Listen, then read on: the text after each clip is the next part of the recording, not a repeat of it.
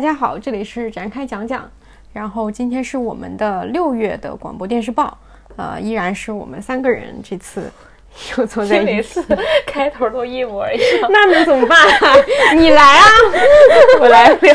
你每次录长节目，你就是我们这期很特别，然后你录电视报就是依然是我们三个别的。以后这个我觉得就可以录一个，然后每期就放在前面就完了，我们就直接开始聊吧。好，然后你可以说那个今天是六月三十号啊什么的。今天最后那就会暴露我们最后到底减了多少天。这期反正你减啊，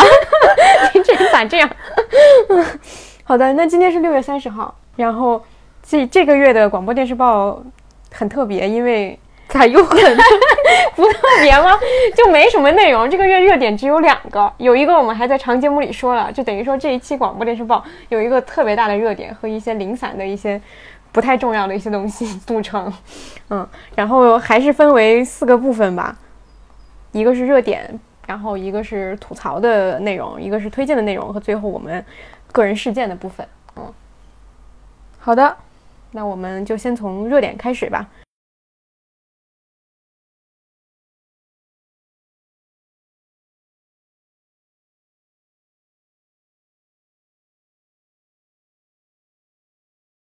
热点就是先有一个巨大的热点开场，这个巨大的热点就是《隐秘的角落》这部剧。然后感觉刚王老师说，感觉这个月全国人民除了看《隐秘的角落》，就是看《浪姐》，就这么两件事儿。对，就是本来我们还犹豫说，《隐秘的角落》到底是放在推荐的剧。那个环节呢，还是放在热点，你就发现这样的东西它已经升级到热点部分了。对，因为我发现连一些科学公号都开始分析笛卡尔的新形线的时候，你就觉得这个不是一个剧了，它已经是一个话题了。我朋友圈的微商都开始发这个剧的时候，我就知道它红了。我打开小红书也全都是的时候，我就知道它红了。小红书会从什么角度解读？就是推荐啊，然后后面开始是推荐，后来就变成了完全就在发梗，就是什么爬山梗啊什么之类的，就是这样。所以你会，我觉得一个剧出圈有两个标志，一个标志就是所有的内容都开以此为话题做营销了，嗯，然后另外一个就是这个剧的所有的环节上的人，嗯，就是包括从原著到演员，包括剧里面的梗，它都成为一个大家在社交网络上频繁使用的东西了，嗯，就意味着它出圈，它就不是一个剧的范畴了，嗯，所以它放在热点，它放在这个里就合情合理，嗯嗯。对，因为聊的太多了，然后看的也太多，有的时候你搞不清楚这个，就你的感受是你自己看的感受，还是你看的采访的感受？但我自己，反正我看完最大的就是能让我记住的印象最深的场景是那个场景，就是刘琳演的那个周春红的角色，让他儿子喝牛奶那个场景，嗯，我印象太深了，就是因为我看剧的习惯还你也被这样要求过，倒没有，但我能感受到他。那个周春红那这个角色已经崩溃了的时候，那个状态，就一个是他要求他儿子那个喝牛奶，还有一个就是抹他儿子喝牛奶是那嘴上那个奶痕的嘛，那个很我觉得设计太好了，就是就一看就那个显然是一个非常有生活的人，而且牛奶还可以理解成某种隐喻吧？哦，那我倒不知道，我只是觉得，因为正好是他那个周春红这个人就是刚被他的亲人甩了嘛，然后等于他儿子又发现他儿子可能。有种背叛的感觉，然后他就那种情绪就出来。我的那个场景，我后来看了一下，是那个其实就是中间那个潘毅然这个编剧写的，他就是不光写了牛奶这一块，包括这个这个人周春红从偷情回来之后，把口上的口红抹了，这也是他写的。然后包括吃橘子那个情节，其实都是这个人写的，所以我就觉得写的很有很有意思。就我当时印象最深的就是这这个场景，反而是其中的剧情啊什么，我觉得。呃，讨论很多，然后我其实也看过原著，反倒印象没有那么深。对，但是这个场景是我自己印象很深的。然后还有一个很深的地方就是里边声音和颜色的运用。就我我对这个东西就会特别关注，不知道可能跟我的习惯有关系，就我会比较关注细节。比如，你就发现里边这个主色调，他非常喜欢用非常多的黄颜色，嗯，就是那个椅子全是黄的，甚至到那个我记得在游乐园里边有个场景里边，就他跟那个。张张颂文演的他爸，他们俩喝糖水的时候，你看那碗都是黄色的。就他在这一块儿，后来我去看采访，他们确实是，他们主要主色调叫明黄色。然后包括声音就不说了，除了那个音乐之外，他们你就发现有很多那种所谓夏天的声音就频繁出现，包括那个苍蝇的声音，就他会用这个导演他会用各种各样生硬的东西来表达人物的这种这种情绪吧。就是刚才说那个。喝糖水那段，其实你就发现有有一个苍蝇的声音，我就明显听出来那个苍蝇声音越来越大，越来越大。然后就正好是他们父子两个很尴尬的时候，就他发现他爸拿录音笔在偷偷的录他的声音嘛，就他发现那个环节，然后他其实用苍蝇的一个声音来表达他们俩情绪。我就觉得这些东西就就很让我就是印象很深。那一集的那个标题就叫苍蝇。对，对我我他们每集都有一个小标题嘛，对，所以你能发现这种非常好的细节非常多，而且不只是一个编剧层面的，它可能从声音的层面，从美术的层面，从各种各样的层面，就会有非常多的这种效果。我当时就觉得哇，这个，因为我自己也做过内容嘛，就你发现这个一定是一个非常契合的团队做出来的，就不是说某一方面好就行了，它一定是这个这个人好带动了那个人好，所有人都必须，呃。互相吸引，互相认可，然后才可能会有这种东西。所以这个是我当时看完觉得给我印象很深的一个东西了。就刚才王老师说那些细节，我也印象特别深刻。我在我还记得当时我在微博分享过，就是就是包括脚上涂涂红色指甲油那个部分，就是他第一次和他的情人就在剧里面展示他们开房的时候，他就拍了他的那个脚嘛。当那个脚上是没有指甲油的，但第二次的时候，他遇到那个就是他的前夫又娶就李梦演那个角色，他们俩爆发冲突之后，你他又给了他一个细节，你他把脚就是悄悄的蜷缩出来，这个时候你是可以看到他涂了红色指甲油，因为红色指甲油是在代表了一种情欲嘛，这个其实我们在密会啊，还有很多韩剧当中迷雾啊，其实都有这样的情节设计，然后。但是你能发现，包括刚才王老师说那个吃橘子、喝牛奶这些，我觉得其实，在英美剧、韩剧就比较成熟的这种电视剧当中，其实这种细节我们都见过，但是在国产剧当中好像是特别罕见的。这个也是我刚才王老师讲那些，也是我印象特别深刻的部分。另外，我觉得这个剧它开创了一些在电视，在尤其在国产剧这个这个范围内的一些开创性的意义吧。就第一个，我就觉得它电视剧我们一般都说是编剧为主的一个作品，但这个剧非常突出导演和整个制作团队的优势。然后这个制作，我觉得包括比如说看景，包括美术、音乐的一整个班底。而且我觉得我第一次觉得国产剧也有了所谓原声碟这个概念。之前你很少见一个国产剧会推出一个原声碟 OST。对。另外就是你还有一个意义，我觉得它是。它它让这个，因为这部剧它这样出圈，它导致这个创作链条上的每个环节都引起了大家的关注。嗯，就不管是片头的动画，还是每个演员、每个编剧，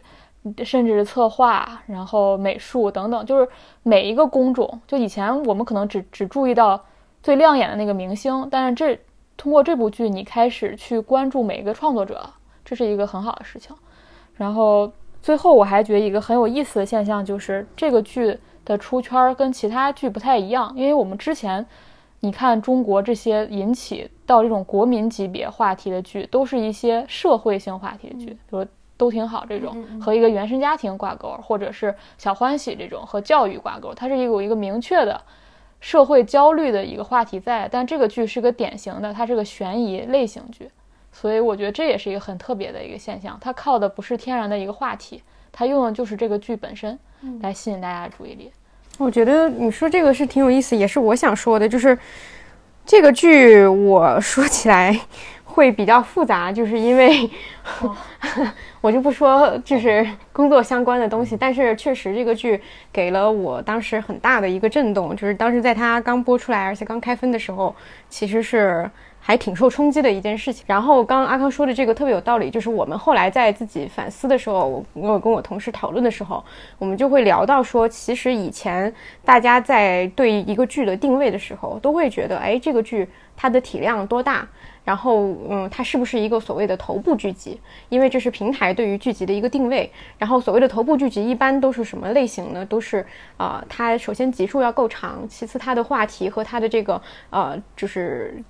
它所能涵盖的这个内容，比如说你是一个大古装，那肯定是一个头部，尤其你有一些比较重磅的演员。如果你是正午阳光做的是一个现实题材，比如说像都挺好这种，呃，欢乐颂，那你也是一个头部剧集。它一般都具备着一些统一的一些特质，会让人去。就是抓抓住它，但是像这个剧集，能够非常清晰的看到，说如果它还没有播之前，不会有人认为它会达到这么大的一个效果。它是完全用自己的类型和这么短的一个集数，达到了一个头部剧集才能达到的一个能量，这个是我觉得确实是他特别难得的一个事情。而且这个剧另外可能有很多人都注意到的，就是他的这个制作团队是之前《无证之罪》的这个制作团队，然后《无证之罪》也是这个制片人和《隐秘的角落》制片人是同一个，然后他们所有的这些制作班底，然后也是等于说是直接平移过来，他们是一个公司做的嘛。然后这两个作品也有非常多的这种。从风格上也好，或者说从这种产品的定位上也好，它都有很大的相似之处。他们这个相似之处绝对不只是说他们都是紫禁城的小说改编的，它跟这个故事文本没有太大关系。但是《无证之罪》当时还没有那么的出圈，它其实是因为这个类型，它还只是除了悬疑以外，它没有太多就所谓的悬疑社会派，可能是这样的一个结合。但这个结合其实是一个。还挺常见的。如果你是一个看，比如说就算就算是看东野圭吾比较多的一个人，可能你对这两种类型的结合都不会有太大的新意。但是隐秘的角落有一个新的地方，就是它是一个。家庭元素和悬疑元素的结合，这个是在国国内的这个悬疑剧集里是比较少见的。等于说，所有人在里面，除了这种悬疑感以外，你还能参与讨论许多，不管是小孩的问题、家长的问题、原生家庭的问题。我觉得这也是，呃，这个剧，我觉嗯，最开始能够出圈的一个点。因为我在开始的时候有跟啊有个人讨论过，他们会说这个剧集其实是一个。女性向的悬疑悬疑剧集，它不是说它里面的主角是女性，或者说它整个的这个故事是一个女性叙事，而是说它从风格和整个班底来讲，它是一个偏细腻的一个剧集。男性的强强，他可能这种悬疑叙事会更偏重于强设定、强情节，但是这个故事里没有任何的强设定。它就是一个单纯，或者说是一个简单的去把一些悬疑的氛围，或者说把这种关人物关系做到极致的一个剧集。所以我会发现，不管是嗯其他的一些画面也好啊，还是这种音乐啊等等，可能一开始的时候它都是被一小批观众注意到，然后在最后推广到就是达到了一个全民这样的一个东西。嗯，我我是觉得这个东西。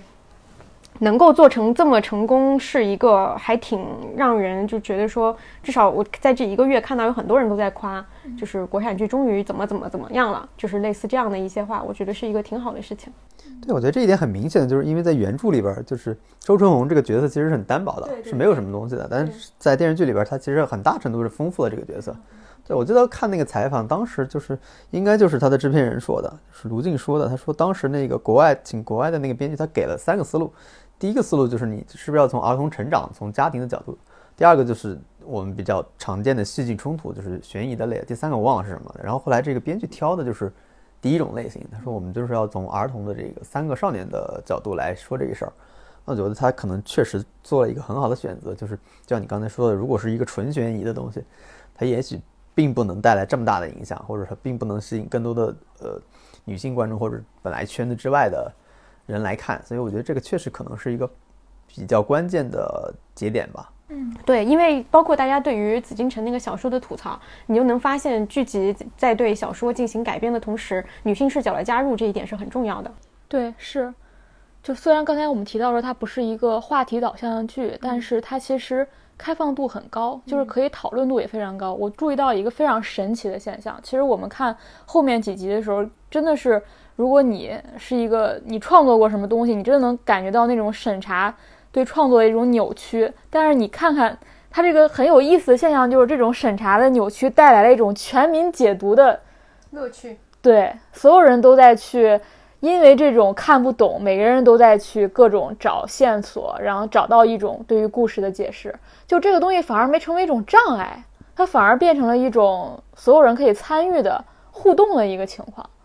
这是我觉得挺特别的，嗯，对，我觉得挺有意思的。就是一方面你能有两种感受，一方面你就其实你能感受到主创的很心痛嘛，就是明显有一个更好的逻辑，你是能展现这个，把这个创作作品从艺术的角度来说，你是能做得更好的。比如原著里边其实是等于是，他都付出了代价，就是真的是坏小孩这个概念。比如说是这个朱朝阳这个角色，他其实是等于是在操控了秦昊这个角色去把他父母杀掉的。这个其实是有这个环节，但其实，呃，剧里面就没有展现这一点嘛。包括你一开始，你看他一开始出场，好像就展现了一个所谓的就不信任，就藏钱包啊什么那种情节。其实到最后的结尾是应该有个呼应的，就是小说的结尾是他利用这个日记来把这个呃锅其实推在推给这个呃颜良，等于是颜良的这个角色身上。所以你看剧里边是没有的，你就能发现，呃，但剧里面依然保留了日记这个环节，它后来没有再使用了。对他暗示了非常非常多的东西，所以他留下来，所以这事儿让我感受到第一点就是你你能知道主创很痛苦这件事儿，但第二个我就觉得让我觉得很很佩服的就是你在创作过程中其实受到了很多审查的因素的干扰。嗯，大部分人在创作的时候其实是很难的，就是尤其是我总觉得这个行业的人经常给人感觉都是吊儿郎当的，你会 很少发现一个人做事这么认真，就即便被审查了，他们仍然很努力的把这个故事说得很圆满，或者用他们已经呃能够有的力量去把这个东西继续去说圆。我觉得这个跟大家日后的解读也是有关系的。他没有就是说，哎，我就随便弄一个是吧？他尽量的在可能性的范围内，还是把这个故事说圆了。尽管你会觉得有很多遗憾，是吧？你会觉得这个有很多原来的 bug 没有补上，但是这一点上，我觉得这是真的是很难得的，就是你仍然用很好的态度把他们弄完了。因为在我的观察里边，比如说 贵圈里边写稿的，经常有被审查之后就很生气嘛灰，心丧气，破罐破摔。还有那种啊，就是特，比如说有些特稿被审查完，大家就觉得很丢脸，说这个东作品不是我写的，我们在最后一段加上一句很刻意的新话题，你见过吗？就是 表明这个不是我的本意本意，就是我故意加上一段很生硬的东西，就是来表达我我这我对这个东西的不满。那其实我觉得也是可以理解，但是我觉得从至少从隐秘的角度，呃，隐秘的角落这部片子上，我其实没有看到他们很多就怨气在里边儿，他们很工整的把这个东西解决了。对我觉得这个是让我挺佩服的一点，单从创作者的角度来说，我觉得这个剧它的一个跟其他国产剧最大的一个不同就在于，他们确实是花了很多的力气，专专注在这一件事情上。当你花了这么多力气的时候，而且你这个力气每一个环节的每一个人都付出了很多，包括演员，我们也有看到说采访说张颂文什么这些，他们是自己在给自己这个角角色增光添彩的，他们加了很多他觉得自己生活经验里觉得说剧本里可能有一些偏差的部分，他去进行修正，这些东西也被观众注意到了，所以你会发现这个作品它是每一个人都很认真对待的，所以当他。即使是遭遇了一些审查问题的时候，他也不可能说我干脆的把它放弃掉，因为可能不管是导演还是创作者，他背负的不仅是自己的这个创作，还有这么多人的努力，他肯定是还要还是要尽最大的程度的努力的。嗯，我觉得这个真的跟一个就是你一开始，因为我看了一些报道，就是说，首先刚才也提到都是无证之队的班底嘛，就包括他们美术指导、摄影指导，然后造型指导，其实都是一个都是一个班的，都是零五级电影学院北电毕业的。然后你就发现他们最开始找秦昊也付出了一些曲折，比如说找王鼎春，就是因为王鼎春有个好的经纪人，他觉得这是一个好剧本，最后才接的嘛。包括怎么去找张颂文，包括怎么去跟这些小演员去联系，我觉得都是因为他们本身，包括导演自己聊剧本这个事儿，他都给别人留下了印象，就是我们会认真的对待这件事儿。那所有人每个人都在认真对待这件事儿的时候，那其实他能够成功，其实是已经可以被预见到一个结果了。就是我觉得但是我觉得也不确实不一定。啊，就是就是你风险还是很大很大的，对，因为为什么？就是呃，刚说到说他们这个班底是电影学院的班底，其实这个整个的这个剧有一点像是以一个电影的规格来做电视剧，对所以它在制作上肯定是要高出其他的剧一大截的，他拿到的也是平台给到的基本上是最高标准的一个制作费，然后这是一方面，另外一方面就是确实花了相当于做一部电影的时间和精力去做它。这次这个火爆肯定也是他们预料之外的。所谓的成功，他们肯定在前期也很难去预料到，只能说是在不知道一定会成功的情况之下，他们也还是做了百分之百的努力。因为做电影也是这样，你百分之百的努力之后，你很可能就面临的是一个撤档或者说压着就不能上的一个情况。但是就是影视行业的很多人，他们都是以因为已经经历了太多次投入而失望之后，他们就已经干脆放弃了，就当做是一个行活来做。但是这个团队完全没有这种就是疲惫的这个迹象，他们依然是当做是这个事情，不管它有没有戏，我们依然投入的这个去做的。对，其实给我印象最深不是他们多努力，而是就是他们每个人碰到另外一个人都觉得那个人是对的，觉得这个人是我是愿意，比如说我刚才说的那些细节，比如说如果一个团队里面所有人都在，是吧，都在撂挑子，都在很随意的对待工作，那我其实很难去我真正的说投入这个事儿，我去想很多细节。那如果每个人都在想这个细节，或者每个人，对我觉得这个是一个让我就是我看一些采访报道的时候给我感受很深的一个一个地方吧，就是你很少见到一个团队里边。能这么样的互相激发的一个东西，当然也可能因为它成功了嘛，大家会把这些东西拿出来当做一个，呃谈资来谈论吧。但是确实你能看到它的氛围，确实是，你从事后来看，它的氛围确实是非常非常好的。对我很想问冻姐一个问题，就是像这样的一个呃操作，它是可复制的吗？或者说它的性价比高吗？它我觉得它不可复制，性价比也不高。就是，嗯，首先先不说它这个类型吧，就是十二集的这个剧集，它本身在国内的市场上，之前在隐秘的角落之前，就是一个没有被印证过成功的一个模式。就是短剧集是不挣钱的，因为剧集越长，你单集的这个费用会越高，就整个的总和会更高。嗯，这也是为什么大家对，这也是为什么大家吐槽国产剧注水的原因，因为你很简单，你四十集注到四十五集，你就能多白拿五集的钱。就是你，你有一些人就可能无法克制，就是我四十住到六十，我能多白拿二十几的钱，但是整个的体量和整个的这个质量就会极端的往下滑。但是这个是是由这个这个这个对价决定的嘛？所以十二集的短剧，首先第一个是它在经济利益上不符合，就是这个现在的这个这个这个价格。然后另外一个就是也可能也不是特别符合一些，就是像我们就是更。中陪伴型的观众的期待，就是大家可能电视剧观众都习惯了，说我必须一天看一集，我要看连看两个月，或者说是像视频网站，你也是六十集你能排播排三个月，你的热度就可以维持三个月，十二集就两周，就是也是一个性价比很低的事情。但是我我觉得隐秘的角落成功了之后，对于十二集短剧集的这个重视可能会比以前强，但是它依然是一个，首先你至少得花两年时间去打磨，而且是全身心的投入到这个。项目里面，然后也必须得是像这个团队一样，是你们已经是高度磨合过的一个团队，然后大家都得往一个方向去努力。这个东西本身就是特别罕见的一件事情，所以我觉得它是很难复制的。你刚才说到短剧这个问题，我想到就是爱奇艺就是自制剧那个负责人，他戴莹，他就说他为什么做迷雾剧场，也是希望说虽然一个。一部只有十二集，但是我把五部剧聚在一起，它可能会有一个剧场的概念，可能能够互相补足刚才你提到的那些问题。对对。当然，迷雾剧场现在又遇到了一些新的，比如说审查方面的困难，可能导致它这个链条可能不能说保证说一直在不断的播出。对，我觉得这个事情最嗯最有风险的地方，还不是说所谓的你这种创作的投投入百分之百之后能不能收获一些，而是在于你。周遭的这个大环境的不确定性太大了，就是你去投入的时候，首先你不确定其他人能不能做到，其次你不你不确定的是整个大环境在你已经做出来的那个时候会变成什么样子。对，有很多问题可能是你最开始的时候，呃，你努力去规避了，但最终还是会受到打击的一些事情，包括像迷雾剧场现在的这个问题。其实我觉得现在有一个很奇怪的现象，就是为什么大家发现一部剧火了之后，它很难再。不管是同类型还是同一个班底，或者说同一个就是 IP 吧，就是它很难再有一个新的东西能够续上。就是国外的剧感觉就是一个火了以后，这一类型就全都火了，就带带了一批这样的东西。但是国内很难，就是因为可能还是一些外部环境的原因，它其实不是特别想要说，就是赞同或者说是鼓励你去进行一个大胆的创作。尤其是像迷雾剧场这种会涉及到一些就是对对对对这这一方面的这个东西，它可能会管控的更加严格，这也是最大的不确定性的地方。所以我我其实对这个剧带来的后续行业的影响会稍微有点悲观，就是我反而会觉得说是不是一个火了以后，反而会让这个类型遭殃？对对对，会会更加受到关注。对，嗯，其实是这样的，就有时候你你火了，你可能。引起注意了，对你引起的不仅是观众的注意，你也引起了某些某些部门的注意。对，嗯，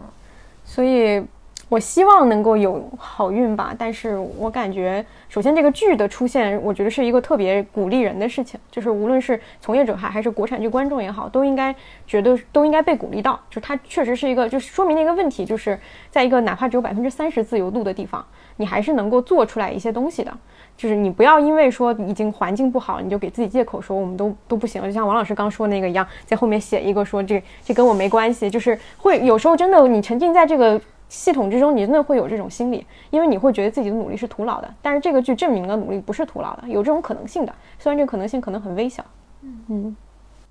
我觉得原著作者紫金陈也是个很有意思的人。嗯，就是我看我看他呃坏小孩原著的时候，我一直觉得他可能厌女。嗯，好像真有这个可能，就是好多人都在讨吐槽他这一点，对对。然后，但他那个年代其实还没有“厌女”这个词儿，他写的这个时候，他会觉得自己是一个 刻画人性。对，就是那个年代的直男写东西，当你现在看他肯定是有问题的，但那个时候他他其实根本就没有意识到这一点。嗯，我也看了他一些采访嘛，他对自己的创作还挺清醒的。嗯，就他一直说说我的小说就是毛坯房。就是我就是给你一个故事框架，没有描写，我卖的不是我的描写，卖的不是我的文学性，卖的不是我能够把一个细节写得多细腻。嗯，然后他也提到说，他对他写出来的东西没有任何感情。对，我觉得这可能也是他的作品为什么现在改编能够比较成功的一个原因。就是首先他不是一个以细腻见长的一个作者，你他的作品更多的是角度或者说是类型。然后他会比其他的人更，呃，就是在在做二次加工、影视化二次加工的时候，其实空间会更大一些。嗯，就你拿它这个框架东西，然后你去自己往哪一个方向去延伸都可以，它有很大的空间去做这个事儿。不像其他的，因为我就不点名了，其他的一些国内可能悬疑的作者，他们其实在书或者说文学上的成就可能会比紫禁城好一些，但是他们的作品个人风格可能会过强，不是那么适合影视化的改编。嗯。他这个人很有意思，就是他是产品经理出身，所以他对自己的写作，包括自己的小说，他都是用产品经理的思维来看的。比如说，当时为什么写推理，他就觉得这个市场最大，嗯，所以我要做。比如在日本已经非常成功的证明了这个市场是很大，但中国是比较空缺的，他就从这个角度来分析，所以所以我要去写推理。然后他对自己小说的概念也是，它是一个商品，那他一定要卖出去，就他一直在用产品思产品经理的思维来。规划自己的写作，这个也是我在创作者当中感觉很少见的一种心态吧。嗯，我发现一判断一个东西火不火的一个标准，还有一个标准，就当你身边的朋友都开始问你要会员的时候，啊。我没有，我没有会，我没有朋友问我要，就是我会，就是没有问你要，但是我会发现，因为我们可能因为平时自己看的很多，所以我们各个网站的会员是都有的，我我有所有，是吧？我们都觉得这个事情很自然，但是在我观察里，其实不是，大部分人都不是的，有的人甚至一个都没有，他要想看某一个具体的剧的时候，他才会问，或者说问你们有没有可以借我，就是会有这样的情况。所以当这个剧还有一个就是，当我的朋友在群里开始问说谁能不能借我一个爱奇艺会员，我要看这个剧。的时候，或者说谁能不能借我一个芒果 TV 的会员？我要看浪姐。就是你，当你发现大家开始借会员，或者说真的买会员的时候，真的是这个剧已经出圈到他已经勾到说，哎，全网都在讨论这个事儿了，我要去看一眼，这个这个程度了。嗯，我觉得这个跟当时我们之前聊过一个话题很像，就是当时电影还红的时候，你就发现电影承载的中国的东西太多了。现在电影没有了，你发现这个事儿被电视剧承载了。这个我们在浪姐里聊了，他不仅他不仅被电视剧承载，他也被综艺承载了。很明显，他就会被最火的那种承载。很明显，他就在两个，就是你能还能活着存在的东西上无限的放大。就你你你的所有评论，你所有的公号，他会找各种各样的角度安置在这两个剧上，这就是你你最强的感受。那这个月大家应该看了几十篇的浪姐和几十篇的影迷，对，因为每个号都会从他们自己的专业角度去分析这个东西嘛。对。而且也有些号已经不从专业角度，他就直接玩梗，就一个小白船能出无数个梗。对，好，那热点部分，因为我们说了嘛，这个月最大的热点一个是隐秘，一个是浪姐。然后浪姐我们已经在长节目里聊了，所以哦，浪姐这虽然在长节目聊了，但是今天有一个新的热点，就是伊能静的直拍，哎，又不是直拍，伊能静的十分钟视频。对，关于这个点，阿康有什么想说的？嗯。其实我在没有看这个直拍之前，我们就称之为直拍吧。对，我在没有看这个视频之前，我其实蛮理解他的心的状态的，因为我看了那个易立竞，他因为芒果 TV 做这个《乘风破浪姐姐》，他们一起合作做了一个衍生的访谈节目。我我记得在浪姐我也推荐了这个节目，他最新一期就是采访伊能静，就是在我们录浪姐那天上架的，但今天他已经下架了，对。啊，为什么会下架？就是因为他在那里面说了梅艳 Q 掉梅艳芳的那个事情，对，大概是说梅艳王老师像不在这个网上一样实现了自己的事业上的价值，没有实现自己。我看了那访谈，但我不知道他为什么会被下架，就是因为受争议。是这样的，易立竞那个访谈，它本身就是跟芒果 TV 合作的一个东西，所以等于说对争议性太强了，它就下架了。嗯，也会担心影响到节目。嗯，我觉得不这跟不是肯定不是易立竞，不是肯定不是伊能静想让他下架的，伊能静肯定想让他下架，但是不确定是不是他对 他导致的。对，行，我看那个视频，因为那个视频你你是有前后文的嘛，你如果看了那个四十分钟，你。你能理解他的状态，他并不是故意在捧谁踩谁，而是他他呈现出一种。他是一种忘乎所以的状态，这种忘乎所以就是我那天在微博上写的，因为他整个童年是非常不幸的，再加上他呃中年的时候又比如离婚啊，各种面临各种争议，但现在他跟秦昊结婚了，并且他觉得自己很幸福，然后又在自己快五十岁的时候有了孩子嘛，又有了这个，就是他整个人生当中，他就认为自己现在处在最好的阶段、最幸福的阶段、最有爱的阶段，于是他就会有一种。你可以说是一种膨胀，嗯，可以说是一种关于爱的一种爆发、暴发户的那种心态，他真的就是这样子，所以他他就是一种夸大其词，他不会意识到说我在夸张的时候，我会同时贬损了别人，或者说我说那个话就是。不太恰当，因为他是没有考虑到别人的感受或者怎么样的，他整个人给我呈现是这样一个状态，嗯，所以我其实蛮能理解他的心态的。那你这样的人，你就你你就你既然那么幸福，你就继续幸福下去就行了，嗯。但是今天他出这个视频，我也很意外，因为这个视频那个。做作的痕迹太强烈了，表演的痕迹太强烈了，让于让我对他的共情和理解显得有些可笑，你知道？你知道我虽然没有完整的看这个节目啊，我有个什么感受？但我看了很多视频嘛。就你虽然没有去坐在电视机前慢慢看这个节目，但你每天消化太多这样的视频了。我自己的感受就是，这其实是一个女女性内部自己达成和解的一个节目。就这个节目其实完全剔除了男性的东西。他其实完全的抽出来了，他其实完全的把女性从一个社会生活里边、家庭角色里边，包括跟男性的交往里面，直接抽出来，到了一个很纯粹的女性情绪里边，你其实是更好理解女性之间友谊的这个东西的。对，这也是我们上期节目当中的一个观点。对，你是能更好的去理解女性的好的这一点，就是因为她脱离了一个社会环境，你可以更更纯粹的去理解她，就是你每个人其实都是可以被理解的。我自己我看了很多评论，包括大家的这个讨论，我自己觉得就是一个很有意思的节目设置，就是特别特别纯粹的一个东西。但纯粹本身就是，它肯定不是那么持久的、持久和真实的东西。它就跟我们聊的，王老师在没有听我们我跟阿康那天聊了什么的时候，说了一些跟我们很像的话。毕竟是一展成缘，毕竟是一展成员。对，所以我觉得这个节目确实是很有意思的一个东西。我之所以没看，是一个很奇怪的理由，是因为我搬家之后。我现在就围绕着我的沙发和电视机运动，你知道吗？我就不会在网上上电脑上看，那个电视上又没有芒果 TV，我就没有看。大家可以想想，这人能懒到什么程度？所以我就看了巨多的那个电视上首页上能看到的国产剧。我觉得伊能静这个视频就很好笑，就是就是大家不知道大家有没有看过他导演的一个电影叫。我是女王。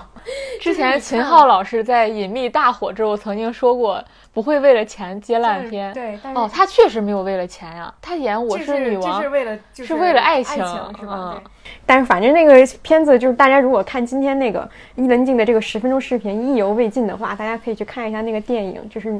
就是在当时我我记得我当时是在电影院看的，我当时已经是阅烂片无数，但是看完那个电影还是受到了深深的震撼，包括里面有很多。其他的，因为它里面演员很多嘛，就不只是伊能静，有有邬君梅，有宋宋慧乔，然后还有杨佑宁，好像我记得，是吧？反正非常多的人物在里面，对，演了一个伊能静想想要表达的故事，大家可以去从那个片子里面领会一下他。我觉得这伊能静老师真的很有意思的一个人，我们可以持续人间观察他。对，当时我昨天收到条评论，我觉得说的特别对，他说我不喜欢他，但我觉得他特别有意思，我觉得这个心态特别好。对。包括我们在浪姐里面说的，就是大家也不必说对一个，就是不管他是发表一个什么样的言论啊，就是尤其是觉得说他的言论可能会对女性地位或者说是造成女性敌视等等这样的些东西，就也不必说上升到他一个人说又又去把他的那些旧账翻出来说这个人怎么怎么历史怎么怎么样，所以他说这些话怎么怎么样，我就不必要就就事论事就好了。嗯，然后如果大家能看到看到他的这个就是当时。骂很多的说梅艳芳的这段像阿康一样说的一样，能够去多了解一些上下文，然后我们可以去对这个问题进行一些更深入的思考，或是更深入的讨论，可能是比较好的一个状态。嗯，因为我也看到说浪姐现在从开播以来，已经就是每一期都有人被骂，第一期是杜华，第二期是黄黄圣依，第三期就是伊能静，那下一期是谁？就是感觉就是有一点，如果是按照这样的一个发展顺序下去，那岂不是这么多期以来每个姐姐都要被骂一次？我觉得这好像也不是一个。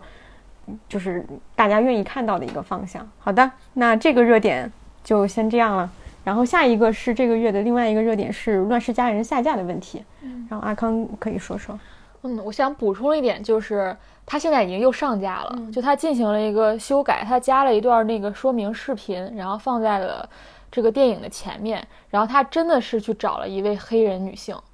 当然这位黑人女女性，同时她也是一个电影的传媒学者嘛。就其实你能感感觉到他也是。这个人找的也有点刻意，就是黑人女性，她需要这两个身份。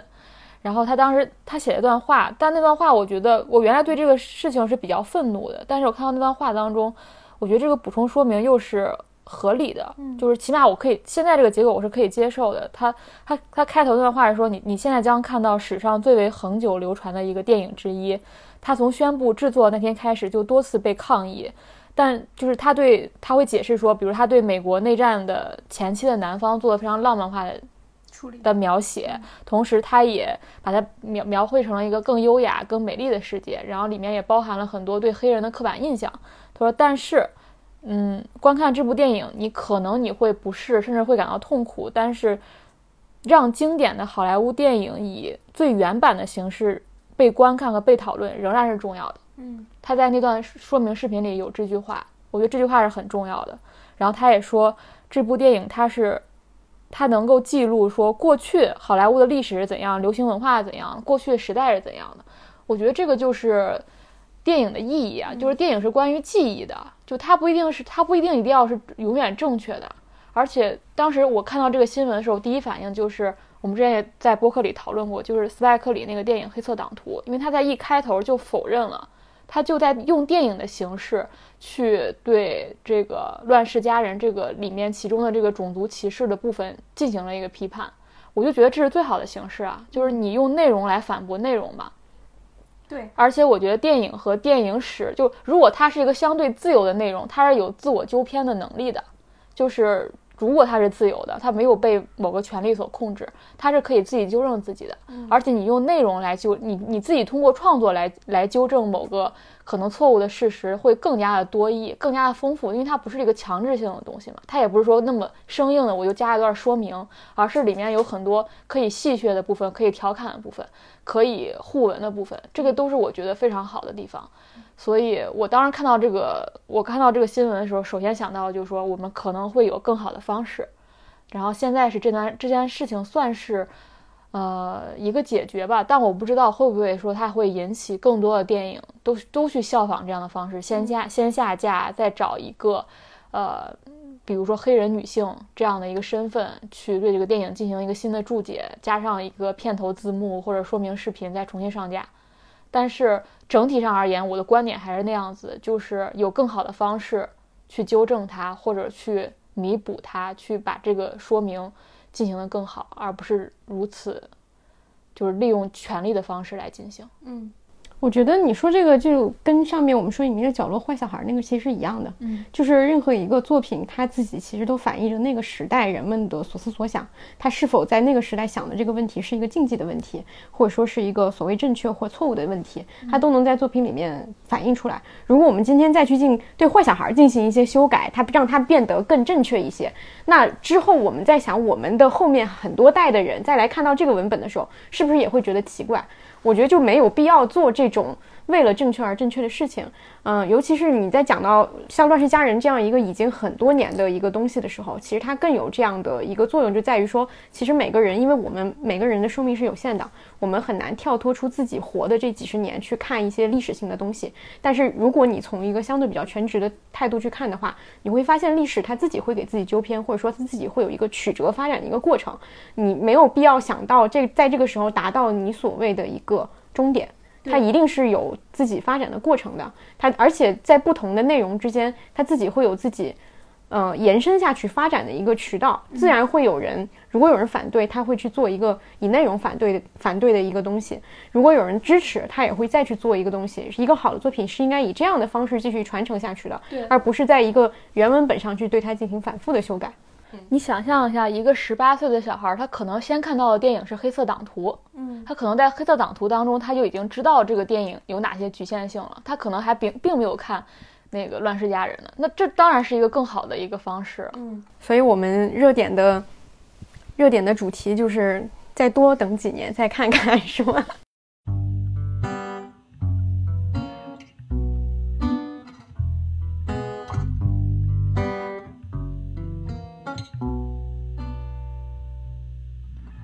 好，那第二部分就是吐槽的部分。我们先请家里电视有了电视以后就看了很多国产剧的王老师来讲一讲。第一个看了那个《侠探简不知》，然后看了《少年游》，难以想象就是王老师看的剧。大家大家期待一下，王老师会不会再用这这几个我连名字都没听说过的剧，然后 Q 到什么契诃夫和莎士比亚之类？这个就是还有一个《少少年游之一寸相思》，其实都还可以。然后最后因为。我为了看那个《隐秘的角落》买的爱奇艺的会员，结果我先看了《大宋少年志》，因为也需要买会员才能看。好多人都特别喜欢这个《大宋少年志》，我看完为什么放在吐槽的环节？因为我吐槽的是前两个，就就是其实你看这这段时间电视剧，他们唯存在唯一价值就是衬托《隐秘的角落》有多好看。那这两部所谓的古装青少年武侠剧，他们存在的唯一理由，我也觉得就是《大宋少年志》有多好。其实就是这样，就是。就你发现王倦写东西，其实《大宋少年志》写的是很很也不是特别好的一个剧本，但是他只做了一点，就是他把人物做得非常非常好。就哪哪怕他的剧情有特别特别特别多的 bug，但导致他那个因为人物做得好，你都能看下去。但我发现现在很多编剧好像他唯一的所有的智力都用来在圆那个故事。就尤其是我还看了一个国产剧叫《失踪人口》，那个也是。那个剧你就发现编剧很奇怪，他一直在做一件事，就是我怎么把这个故事说圆了。他完全不管里面人物是怎么发展的，人物是什么个性，他只要把这个故事编圆了，就感觉是他唯一要做的事情。所以，我我发现可能这个结论不一定对啊，就好像是不是在这种类型的国产剧里面，比如说我假设是这种，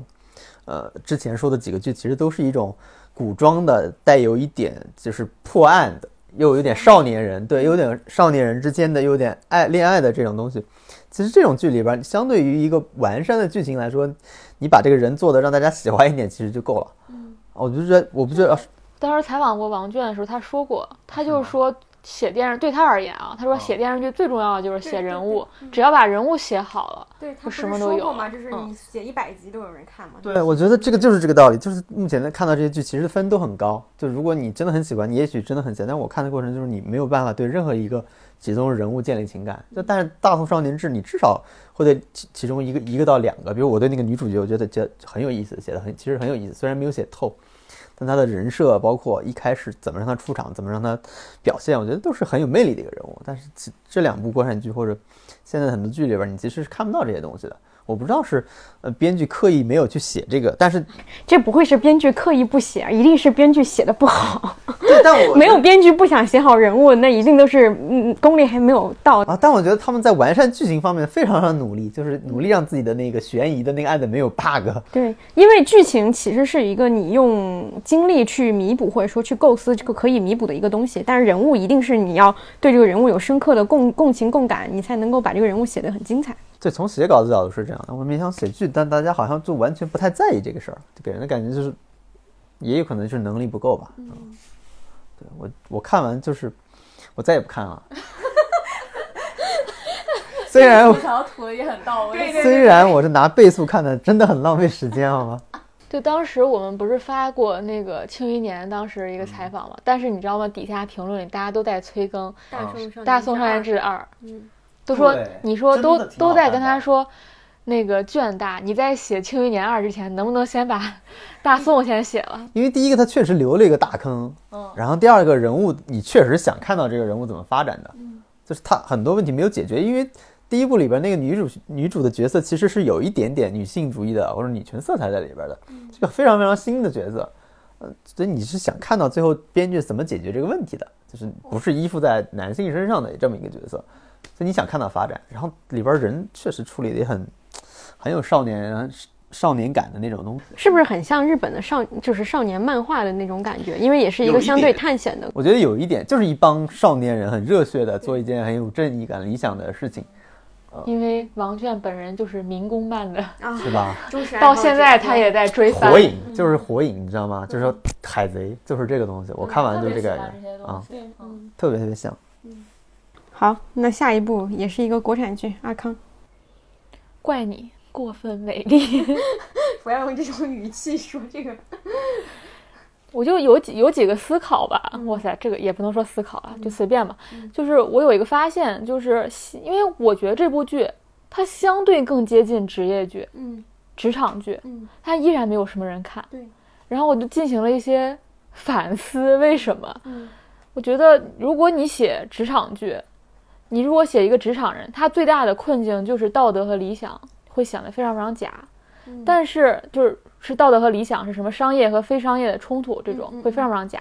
但如果他对自己的工作完全没有道德困境，也很假。嗯，我觉得这部剧就是后者。嗯，就是秦岚演那个角色，其实已经，我觉得他已经没有说。不像其他那种职就是职场剧，就是没没有多少他就开始谈恋爱了。他其实从头到尾都在贯彻，他一天到晚从早到晚全都在忙他工作的事情。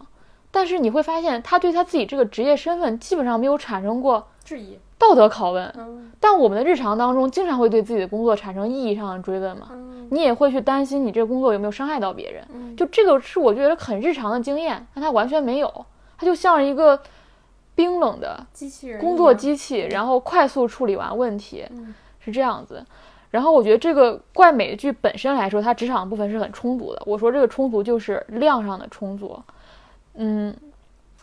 另外就是我还在想，呃，什么是职场剧的真实？就职场剧的真实是不是我使用足够多的现实素材、新闻素新闻素材？比如说怪美它写的是娱乐圈嘛，那我是不是把娱乐圈里关于这种。流量人设啊，资本运作啊，明星之间的撕逼，粉圈之间的争斗，我把这些东西全放到我这个剧里，我这个剧就很真实了。嗯，我觉得你在猛一看几集的时候，你会觉得是这样啊，这个剧很真实，因为它印证了我生活当中对娱乐圈的想象，我生活当中看到了一个娱乐圈的新闻。但是我后来发现，这个真实是表面真实，真正的真实还是你要回到人物的真实，回到他的关系的真实，心理状态的真实。这些是在这个剧当中，我觉得又缺乏的地方，所以我觉得这个剧是一个表面上做到职场剧的满足这个需求，同时他不雷，嗯，它也不假，嗯，它都是这些方面都是满足，他也没有用谈恋爱的戏份完全冲淡了职场的部分，但他依然没有人看，依然没有抓住人，我觉得有可能是我刚才讲的那两点，对。这个其实也是我最近在思考的一个问题。我觉得这个剧的失利，除了有王老师说的那个隐秘实在太火了之外，它其实确实存在。因为这个，我我就跟阿康说，我这个会跟那个我我不是结我不是结不了婚这个剧放到一起。为什么？不是因为他们两个剧的就是水平差不多啊，就是而是因为他们其实是都精准的对准了同一种受众，就是都市女性观众。他们聊的都是，或者说他们这个剧的主题都是以都市女性。为主题的，他们就是要讲一个都市女性的故事，一一个一个可能是偏职场的，就讲都市女性在职场上怎么样怎么样；一个是偏婚恋的，都市女性的婚恋问题怎么怎么样。他们都不是抱着一个陈旧的价值观，所谓陈旧价值观就是婚恋上一定要结婚，职场上就是呃像以前《欢乐颂》里面那种，就是啥也没干就就就大杀四方的一个霸道女女总裁的一个形象，也不是这样的。他们都做到了一定程度上的。呃，贴近话题真实，但是他们的共同缺点就是，他依然这个主角还是一个标签式的人物，就他还是背负着这样一个话题去演的一个这样的人。他我不关心这个女主角，就是莫香婉这个人是吧？我不，我我我 get 不到她到底在想什么，她到底是会是一个我身边什么样类型的一个女生？嗯，包括像刚刚。刚提到的那个另外那部剧也是，就是这三个女生，我依然一看她们就是她们身上贴的三个标签就是不婚主义或者说是单身女性，她贴的依然是第一眼让你想到的依然是这个标签本身，而不是这个人物。这可能就是现在我觉得这种类型的女性都市剧已经发展到一个有点像是二点零时代了，但是它就贴近的是我们网上网上讨论的话题真实，而不是呃，它真的是一个真实鲜活让人可信服的一个人物。你当你这个人物。对女性观众来讲，她没有击中的时候，她就很难对她产生共情。嗯，没有共情，那接下来可能我们要看的就，就只是一个话题的本身。但是这个话题我们在网上已经讨论过千百遍了。对于这种类型的讨论，已经我我的情绪已经在网络上就已经抒发完了，我没有必要再看一个剧去满足我的期待了。嗯嗯，它其实是一种外部视角媒体塑造的那种真实。对对对对对，就你看这种剧的感觉就是，哎。今天我们来聊一下这个话题。对，就你感觉这个东西不是说在他身上已经存在的，对他仍然把它当做一个事儿来聊，他聊他就是在聊他自己的这些事儿，对，所以永远就是存在这种。冲突感就是让人不适的感觉就在这儿。对，所以我前一阵的一个思考就在于说，我如果现在还要做就国国产剧要做女性话题剧，真的不能再跟日本的那种剧学了。她可能更要做的都不是说你去做一个所谓的大女主，你就真的去想一个都市女性，你先把这个人物她到底是什么样的人想出来，然后再去营造她周边的这些困境和话题会更好。现在已经不能从话题起，然后再去列人物了，已经不能这样做了，因为这样做已经。就是你做的再好，也已经没有人会看到了。这些你你这部分的这个观众已经被大量的网络讨论和包括像浪姐这样的节目已经瓜分掉了，他不会再去看这种类型的东西了。嗯，我看怪美的时候还有一个随便说一个插曲，就是很难过的地方，就是每次出现高以翔的地方，我都很想快进。嗯，因为我看到他我会很很很很难过，因为他在里面那个形象是特别温柔、特别绅士的一个人，就很接近他本人的那个状态。所以你我我不知道，如果如果有人真的，比如他的影迷什么的，可能根本就看不下去这部剧。对，我也觉得可能根本就不敢看这个东西。嗯，这个可能也是一个因素吧，就是他，但是他已经是主创控制不了的一个因素了，大家都很难过的一个事情。嗯嗯，好，那吐槽的。最后一个每个月感觉吐槽的这么少呢，然后最后一个是我看的一个韩剧，就是它特别差，你就不看了，除非有对对对对对客观因素。对，这个是我看的一个韩剧，叫虽然是精神病但没关系。然后这个是金秀贤，我特别期待你对他的华丽吐槽。这个是金秀贤，嗯，就是退伍之后的复出作品。他跟那个前一阵李敏镐那个有相似之处，就是一个一代韩流男明星的一个。代表终结之作，代表，然后他在经过漫长的兵役期之后复出，然后想要华丽的回归，结果却失败。就是虽然是精神病，但没关系，会比就是永远清楚稍微好一点，是因为他呃，首先我其实觉得金秀贤在这里面他是没有那么崩的，就是呃，他的崩主要在于这个剧本身写的，我觉得不太好啊，就是这个剧就是我从看预告片的时候，我就明显敏锐的感觉到它不会是我喜欢的剧。特别的做作，就是它的预告片看了五分钟，看完我我我看了一分钟我就退出，我说我没有必要浪费这五分钟看这个东西。但为了今天吐槽，我还拉完了第一集，我已经觉得我很浪费时间了。我请请金秀贤的粉丝不要骂我，然后大家听到这里就可以关关掉了，因为我因为我关关注的很多号都非常喜欢这个剧。就很奇怪，然后这个剧我觉得它不好的一个地方是什么呢？就是第一点，我是对于用嗯，就是精神疾病这件事情做嗯做爱情剧的底子是会有一点反感的。嗯，虽然我不知道这个剧后面会怎么这样去讲，它其实也关照到了一些男主角身边的一些可能真的有精神问题的人，他有做这样的社会关怀，但是我觉得它本质上还是一个爱情剧，所以我会觉得这么去聊这件事情不是特别合适。然后因为这种类型，其实之前那个，呃，孔孝真演的那个没关系是爱情了，他其实也有讲过，但是那个稍微好一点的一个原因是在于，可能因为它在于它每一个呃故事里面它是有单元性的。病患性的这个事件的，就是那个虽然它也是一个爱情剧做底，但是它由于女主角是医生的这个这个这个特性，所以它还是一定程度上科普了一些基本的一些精神病病的疾病的一些常识。但是这个剧我一开始就会觉得它整个的定位和风格都完全不是一个社会关怀型的作品。然后这是第一点，然后第二点就是我对于这种女主角的设定，我真的是已经感觉到厌倦了，就是就是这样的设定。油腻，就是 真的油腻，你知道吗？就是，就是你，你可以想象这个故事如果做了一个性转的话，这个故事会被人骂死。就是如果是一个男主角，他非常的就是，不管是他自己有一些精神不稳定的因素也好，还是说他自己怎么样，然后他是一个可能已经有一定社会地位的人，然后他看上了一个社会地位没有他高的一个一个女孩，然后他去进对他进行一些挑逗和一些就是把他当做自己的囊中之物这样的一个接近的话，这个东西到今天一定会被骂死的。但是他做了一个性转以后，突然这个东西就变成大女主了，就变成霸气的女女女主女主角，然后替你去摸了你男神的胸肌。我觉得这个事情是不可接受的，就是不能这么双标，因为这个女主角也不是很可信，就是整个她的这个装扮和这个说话的方式，整个的这种两个人的这个相处，我看了看了第一集后，我觉得就是完全脱离现实。这也是我为什么觉得他去探讨精神病这个现实到不行的一个因素是不合适的一个原因。就是你用一个完全浮夸和悬浮的一个男女主角去设定，你还试图告诉我你是在讨论一个社会现实问题，我觉得就不要做这种。又当又立的事情了吧？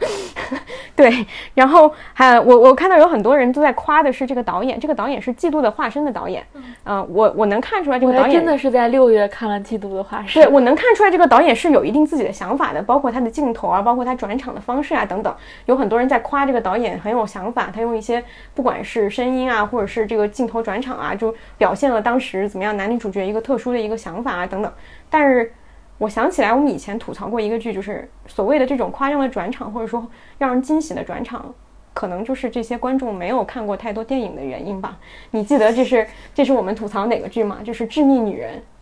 就是当时大家夸《致命女人》的转场的时候，其实也是我这儿拉个门儿，然后那个那个那个是，对对对，这个东西就是我觉得当一个剧你夸它已经夸到转场的时候。而没有人去夸剧情的时候，要么夸男女主角，要么夸转场。这个问剧有什么问题，大家心里应该都很清楚了吧？就是我觉得是这样的一个原因。对，所以我只说这个剧完全不是我喜欢的类型，完完全全不是。然后与它同类型，我完全不喜欢的就是，呃，请输入搜过呃关键词呃三 W 和梨泰院，他们的女主角都是同一类型的油腻型女主角。我没有在现实生活中中见过任何一个跟这样的所谓霸气大女主一样的女性。但是他却成为营销号万转，说啊，怎么霸气？我什么这这个姐，然后手撕什么什么之类的，我就觉得大家是不是现实生活真的太压抑了，就需要看这样的东西去满足自己的一些不不切实际的期待？这就是解学零点零时代，还停留在魏璎珞，你知道吗？对对对对对，就是魏璎珞，就我我还能稍微理解，因为她毕竟不是一个现实生活里的一个人。但是这种一定是现实题材，你就想这样一个人。就真的太不可信了，嗯，这个可能也是我对这个剧不是特别喜欢的一个原因，嗯，再多说几句可能就被拉黑了吧。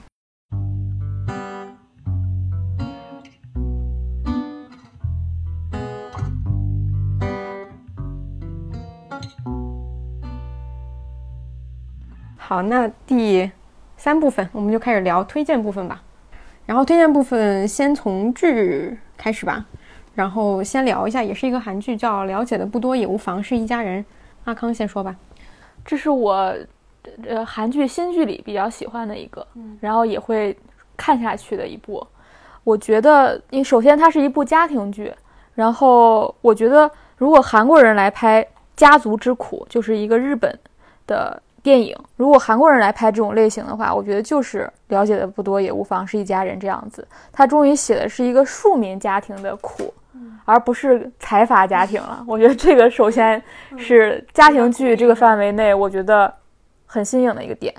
另外就是为什么我会想到就是呃山田洋次的家家族之苦呢？就是他就是被在日本被称为一个庶民剧的大导，就是他经常写的就是普通日本人。的心事，然后他其实有一个，他最著名的就是他花了三十年时间，就是制作了一个有四十八部长的一个喜剧影片，喜剧影片就是《银次郎的故事》，他目前也是世界上最长的一个系列电影。他其实写的就是男人之苦，这是他早期的作品。然后后来呢，他就拍了就是家族之苦，这这三部电影也非常有名，大部分中国观众应该起码会看过第一部，就是写的是一个家庭之间的故事，我觉得非常像。我看。嗯，可能在后面不太像，但是我看第一集、第二集的时候，感觉是很像的。包括在这里面有很多细节，比如在这个韩剧当中，我记得他妈妈说讨厌爸爸在家里走动，讨厌他说粗俗的话，讨厌他自顾自的吃一堆补药等等，这些都是在《家族之苦》这个电影当中也有的这种细节。包括他也写到了这个家庭当中妈妈、姐姐和妹妹这种女性之间的困境。那《家族之苦》的，呃，其中有两部写的都是。呃，这个家庭当中女性的一个困境，比如说要离婚，然后要分手的一个故事，所以我整体感觉就是它很接近我很喜欢的日本的那个那个系列电影，所以会继续看下去。就是他写的就是一个呃中所谓的中产家庭吧，他不至于贫困，也不至于财阀，但这个家庭当中，呃，所有的家庭成员。和他们之间，比如他跟父亲之间和姐姐之间，他们之间的关系可能面临的一些问题，然后现在要处理，处在这样一个阶段。当然有很多人会提到说这是狗血，嗯，但是在家庭当中，这种狗血如果能够写的细致入微，它就是成立的，它就是我刚才说的一种家族之苦，它就不再是一种，呃，撒狗血的一个简单的撒狗血的情节上抓人的一种东西了，嗯。这是我觉得这个剧比较好的地方吧。嗯，这个剧也是我看了以后我挺喜欢的一个剧。然后像刚刚阿康提到，除了它会有一点像日剧之外，其实就是韩国影视剧里面讲庶民家庭的不只是这一部。呃，它会让我想起很像韩国的一个类型剧，就是周末剧。周末剧就是只在周末播出，然后它会持续时间篇幅会非常长，它可能一共有一百集。呃，这样长度，然后横跨可能半年的这样一个时间维度，这样的剧集一般都是什么类型？就有点像是以前我们小时候可能会知道的什么澡堂老板家的男人们，就类似这样的。我就觉得小时候看过。对对对对对，其实他现在也还有，只是我们不怎么看了，国内观众很难看到，因为他更多的就确实是在电视台播出，有一个长期陪伴性。他也是讲一家人，因为他只有在讲一家人有几个子女，他这个篇幅才能撑得足足够长。但是呃，他就是设定会有点像是韩国的周末剧，但是他在故事的情节紧凑。性上，它是比周末剧要强很多的，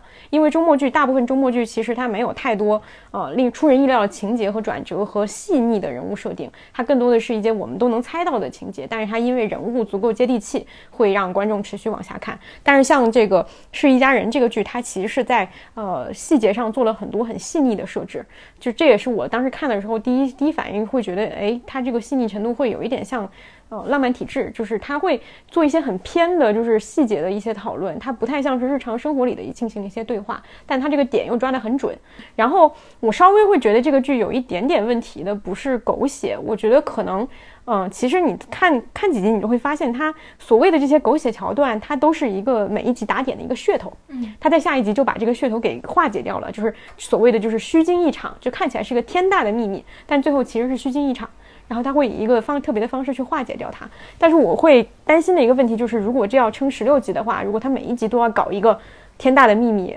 来做一个烟雾弹，那可能最后会造造成一个观众的疲劳。我反而觉得他可以把这个节奏撑得更慢一点。现在有一点为了打点、为了吸引人而而做一些东西了，对。但是这个整体还是比较值得一看的，每一个人就有一点一个家庭里全员皆秘密的感觉。对，这也是日剧会比较常用的一种设定。嗯，那下接下来我推荐一个综艺，也不是推荐吧，就是就是说一下一个综艺，就是之前广播电视报也经常提到过这个综艺，就是《Begin Again》，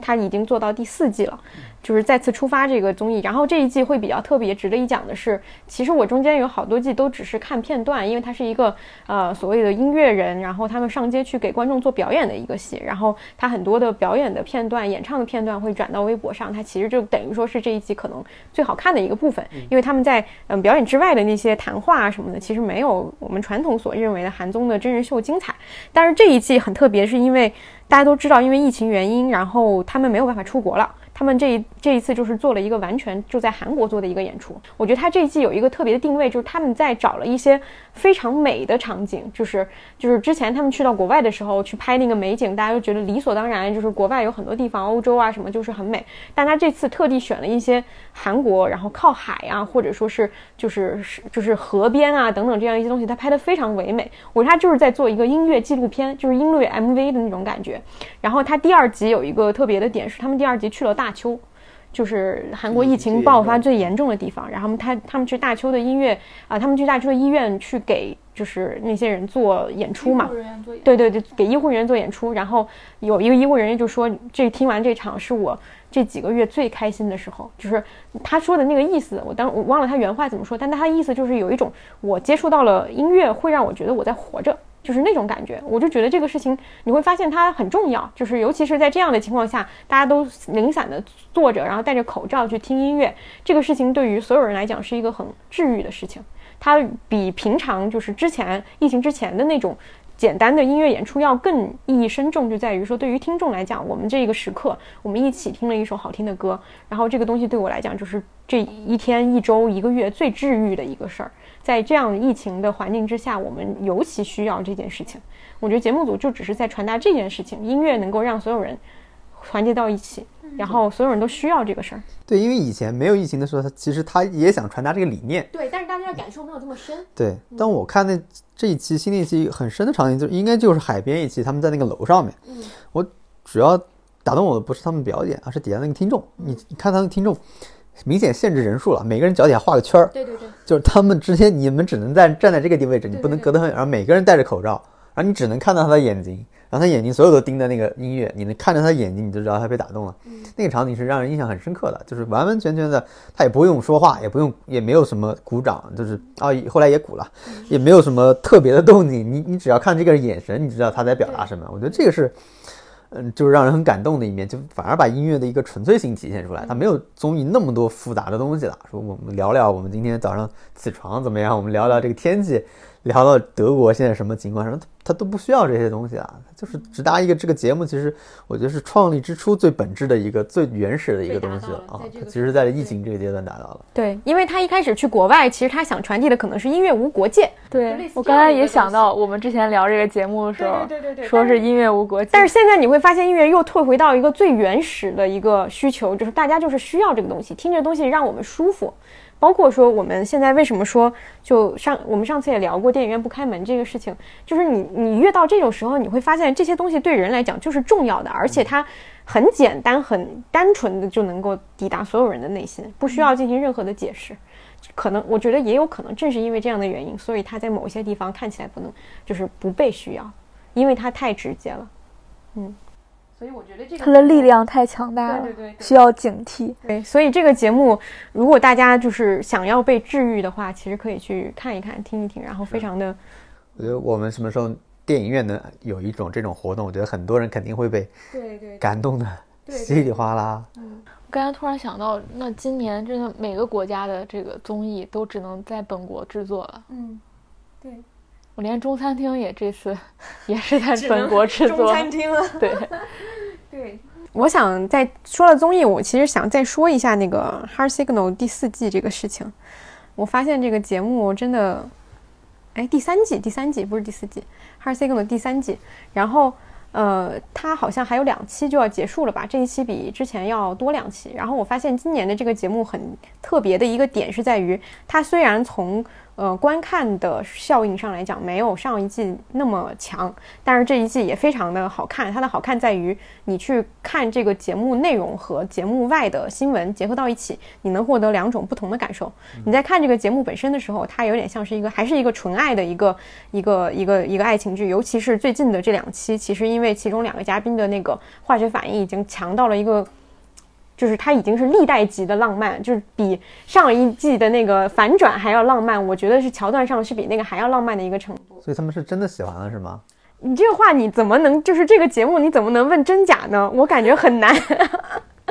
哦，就是那他们就演的真的很好啊。我觉得是这样的，这个节目你不能问真假的原因不是因为它是剧本写好还是什么，而是因为你把这些人拉到一起，并把他们关在一起的时候，他们本身就已经有了一个高度浪漫的一个。想法，所以他们很容易对对方产生好感。但是这个滤镜在节目结束之后会马上的消失，所以他们在这里面的时候，他们的相处可能是真实的，但这份真实依然不可能存在。对，不不，有可能不会存在太久，因为一旦节目结束，他们就回归现实社会了。但是在这里面的时候，你们朝夕相处，你必须得恋爱。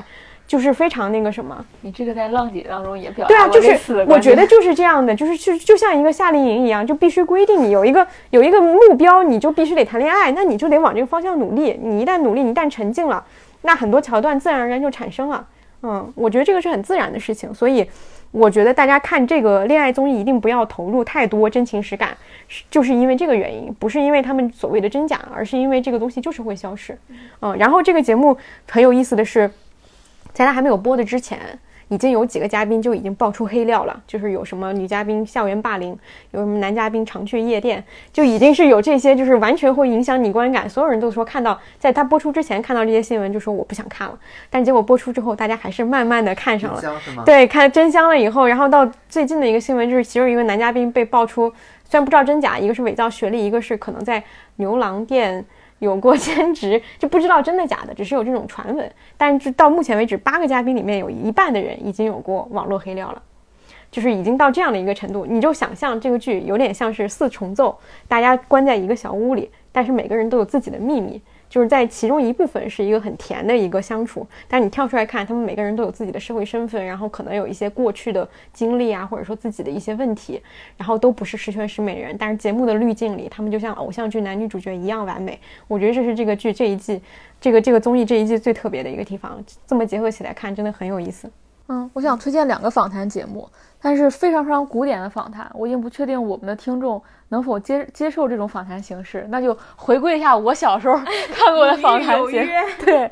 对，一个是易立竞老师的定义，刚才也提到了，是跟芒果 TV、乘风破浪的姐姐一起合作的一个节目。另外是陈晓楠老师的无话不说，这两个节目我是把他采访的所有单集都看了。然后我想谈一个思考，就是因为我看弹幕嘛，我发现其实现代人他已经无法理解我我们小时候看过那些古典访谈了，你知道吗？因为他一开始看的访谈就是许知远式的访谈，是姜思达式的访谈，他反而没有办法理解，就是以前记者那种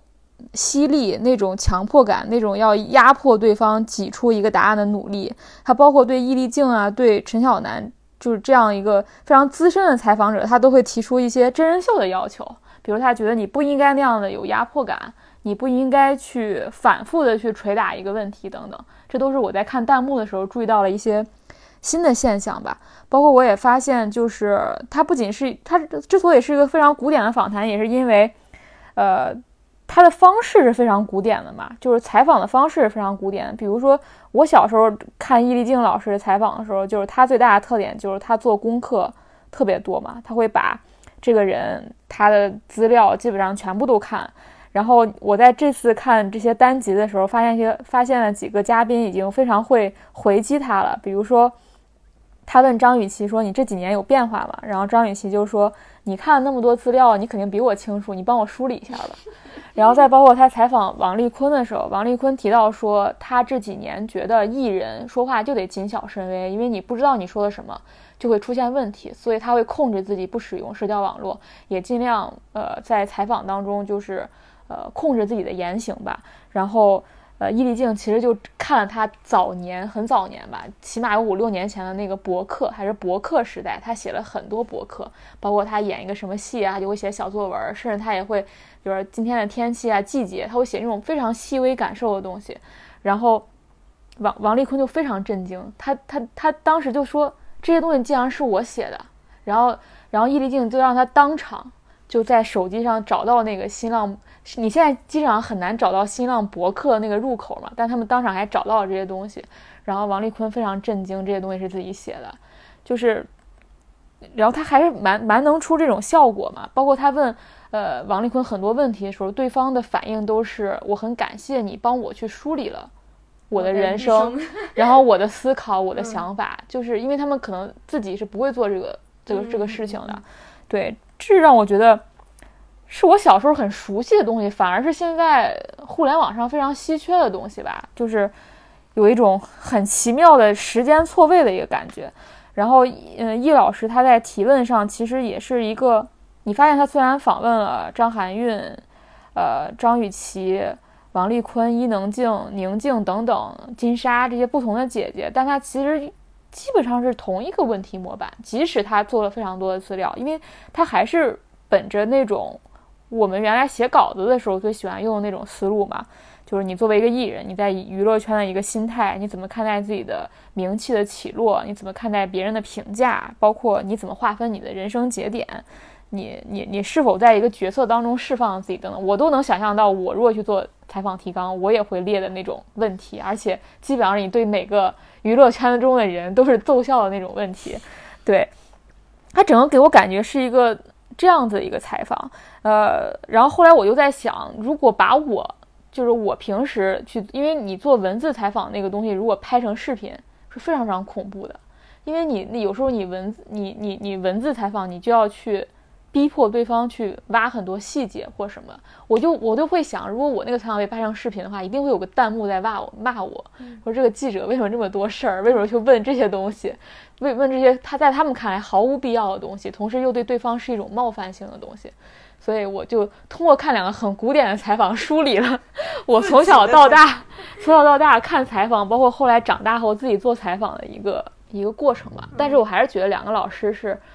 呃，是我们最标准、最古典的那种采访的模板能力者，你知道吗？然后陈晓楠的特点就是他非常，刚才我说是易立竞老师嘛，因为他会，他有一种一点点获取答案的努力，但是陈晓楠老师是那种特别知性、特别温柔、特别能让对方懂他的那种人，因为他踩了那个。那个当时朝阳区那个那个朝阳医院那个啊陶勇他采他，当时他有一期是采访那个陶勇医生，那期特别特别动人。然后因为陶勇也接受了一些媒体的采访嘛，他有很多话他是没有对媒体说过，但是他非常非常真诚的对了陈晓楠说的，因为这是他作为一个采访者的能力所在。嗯。陈晓南，这都是真的是很早以前的媒体老师了。但这些媒体老师依然在做这件事情。比如说，易老师依然在做对话。易老师当年所谓文章只写对话。陈晓南是最早在凤凰卫视做冷暖人生，因为他做的很多都是相关于底层人物的，所以他他的气质其实很大程度上就是一种关怀的人文关怀的气质，所以他也很擅长跟那些呃所谓的经历过苦难的人打交道。我觉得这是。放到现在来说，都是一个优势，并不是什么什么人都可以做的。所以它的价值并不是说他们的采访方式或者是提问方式有什么，而是他从他的这个理念，我觉得尤其是陈晓南，他的呃理念一直是没有变的。那无非是需要，也许在这个年代，可能需要找到一个新的方式去表达这种理念，比如说，也许更多的外景，我不知道，或者什么什么类类型。因为按照以前的媒体标准，其实就像你刚才说的，就像王丽坤的那个例子来说，我们原来。一篇文章和一个采访好有三个标准，最差的标准就是采访对象夸你，基本上就是你说明你这个采访也就一般。然后第二就是采访对象骂你，说明你你踩到了一些东西。第三个就是采访对象感谢你帮他更更加的了解了他自己，他的人生，他你让他更了解他自己，所以这个就是一个比较高的标准了。就是说他既没有骂你，他也没有说也没有夸你。但我觉得这个标准也取决于采访对象自己的这个素质，比较简单的一个概括嘛。对，但是。但是现在其实标准就不太一样了嘛，就是，呃，不要现在标准是网友会不会骂你，现在标准也是你有没有让我更红。现在都不叫古典，现在不都叫古早吗？好的，古早，就是你发现这一代人，他们真的是可能是看十三幺、看几三天可见的，是他没有看过这种东西。对他从小接触的就是这个东西啊，嗯，所以我觉得是很正常的，就无非是我们以前觉得真实的一些价值，现在还能不能延续下来。我讲一个纪录片吧，然后我再讲一个纪录片。这个纪录片叫《杰弗里·爱泼斯坦：肮脏的财富》，然后它是奈飞做的一个纪录片。然后这个人也是非常的，可以说是臭名昭著吧，就是尤其是在去年引发了很大的一个争议。呃，因为他是一个美国还挺著名的一个富豪，跟很多上流社会的人都有往来。然后他是很早之前就被受害者就是指出说他性侵少女，并且呃可能有过一些。就是他可能呃不仅是性侵少女，而且可能会利用这些少女做一些性交易，然后有过这样的指控。但是当时他有一次是很轻易的就逃脱了，这个逃脱也被外界普遍认为是因为他认识很多呃上层人物，包括是比尔比尔克林顿夫妇，甚至包括今天的川普，他跟他们都都是有私交的。然后这个人呃逃脱了以后，但是他一九年是。被正式的提告，而且在这次还挺严重的，就在大家家他家发发现了一些罪证吧，等于说在这个审理过程当中，他其实已是已经是偏偏向于就是。啊，证据确确凿的这样一个阶段了，但是在这个时候，他在关押的监狱里，他自杀了，然后他突然就去世了。这个去世也有外界很多猜测，觉得说是不是因为跟他有过交集的这些人害怕他抖出自己的一些丑闻，所以把他给灭口了。啊，是一个他杀而不是自杀，但是这个事情也是一个悬案，到现在都没有没有一个结论。然后这个纪录片它讲的其实就是这个人，呃，这个案件的一个过程，但是他。他会呃稍微有一点不太好的是，它是一个事后记录，就是他是在这件事情已经被披露出来，而且已经有过一些呃社会反响，应该 Me Too 就已经开始了之后，他才去找到这个话题啊，去给他做了一些采访，采访了他很多的这个受害者，在大概将近有接近十个女孩，现在都已经是中年人了，然后去采访他们，然后他们去描述自己是怎么样认识他的，怎么样呃就是进入这个就是他的这个。体系，然后怎么样一步一步被侵犯啊等等这样一个过程。它一共是有四集吧，前两集、前三集大部分都在讲这个过程的东西，以及他一步一步啊是怎么样第一次逃脱，然后第二次被呃被再次的去嗯对他进行一个控诉的这个这个过程。然后前面的过程里，其实你会发现它跟大部分的就是被呃性侵的这个叙事都是一致的，就是少女们都是毫不知情且。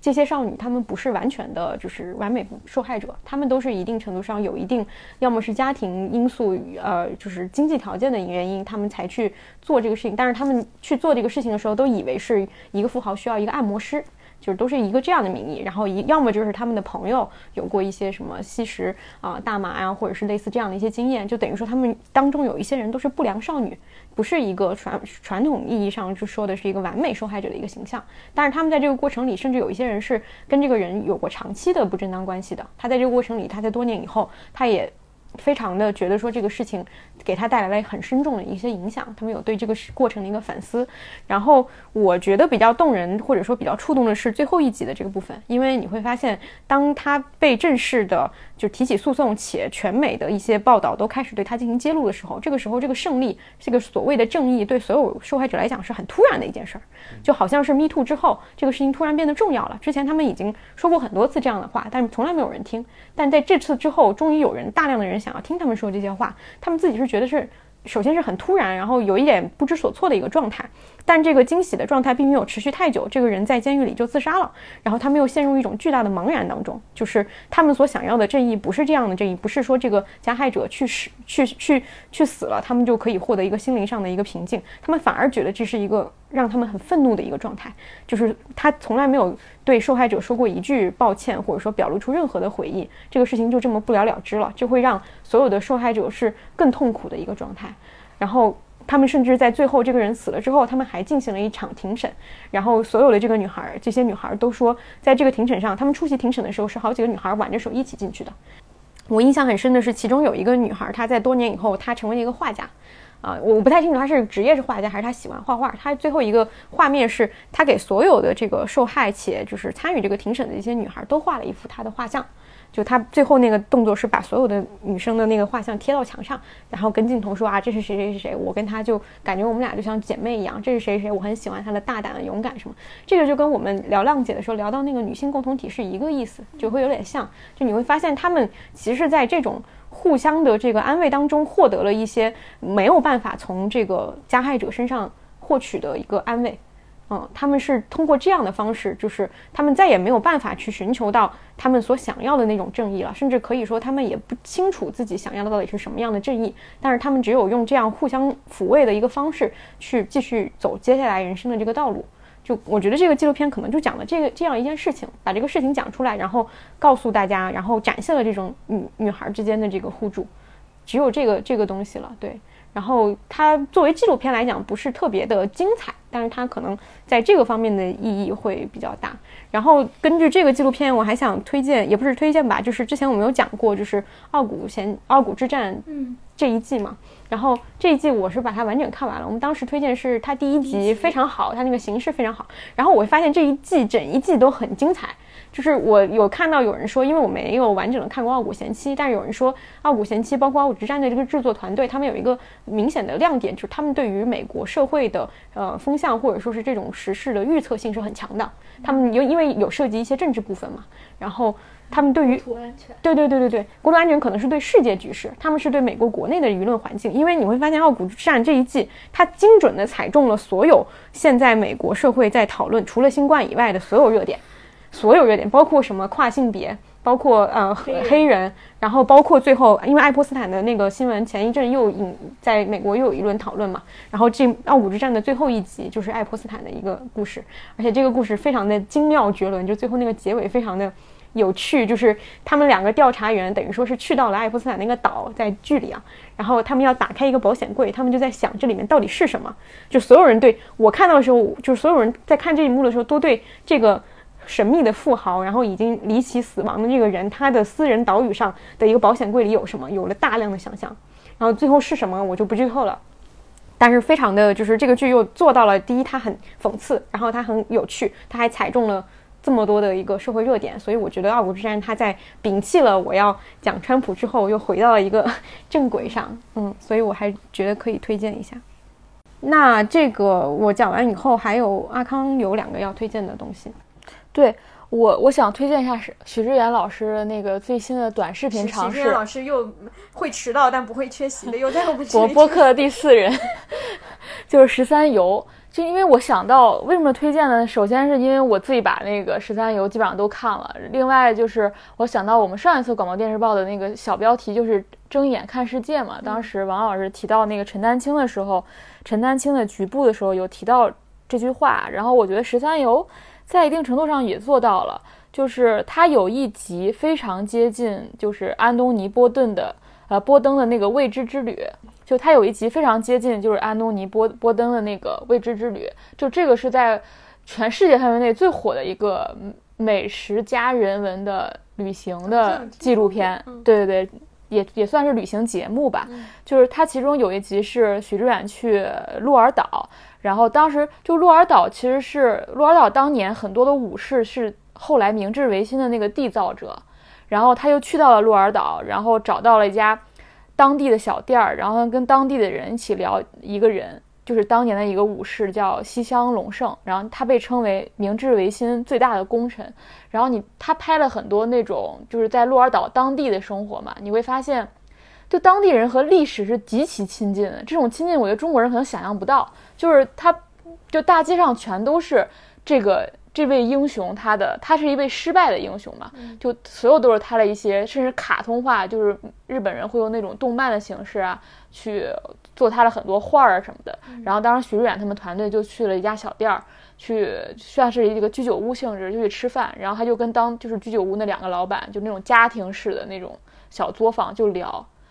当地人就是能给你讲历史，他就能给你讲这个人物的，他就可以去讨论说这个历史人物喜欢吃什么，然后如这样的男性你会愿意跟他在一起吗？就那个气氛非常美妙，就特别类似于我看《未知之旅》的时候，就是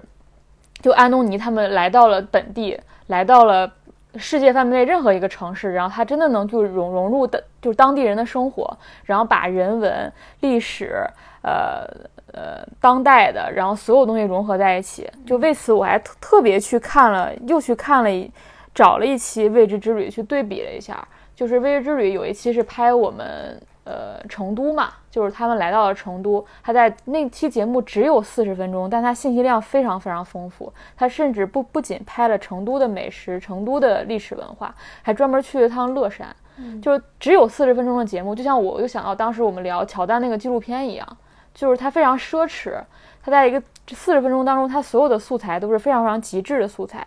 然后我觉得，呃，这期节目是非常非常接近，就是未知之旅的。然后因为我这个月不是也正好采访了许知远嘛。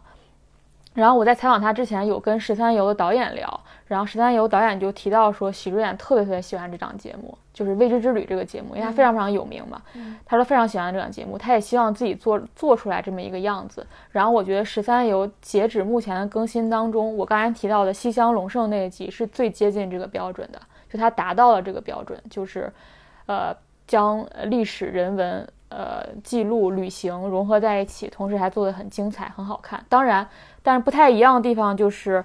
十三游非常就他这期节目比较依赖于他恰巧碰到了一碰到了非常能聊的非常呃有话题的素人，所以他才达到了这么一个效果。另外一期很好看的就是大胃王那一期，但它好看点不在于说你把徐志远当成一个真人秀一样，就是他去跟大胃王一起吃了顿饭，而是那档节目做的有意思，就是他把。原来我们看十三幺当中最有意思的那个部分，就是许志远讲选题，许志远去分析这个选题，许志远把这个选题怎么拔高，他给把他利用这个做了一期节目，就那个那个部分很好看，他跟导演怎么斗智斗勇，然后导演怎么憨豆许志远，他把那个部分在节目当中呈现了出来，这是我觉得两期特别好看的。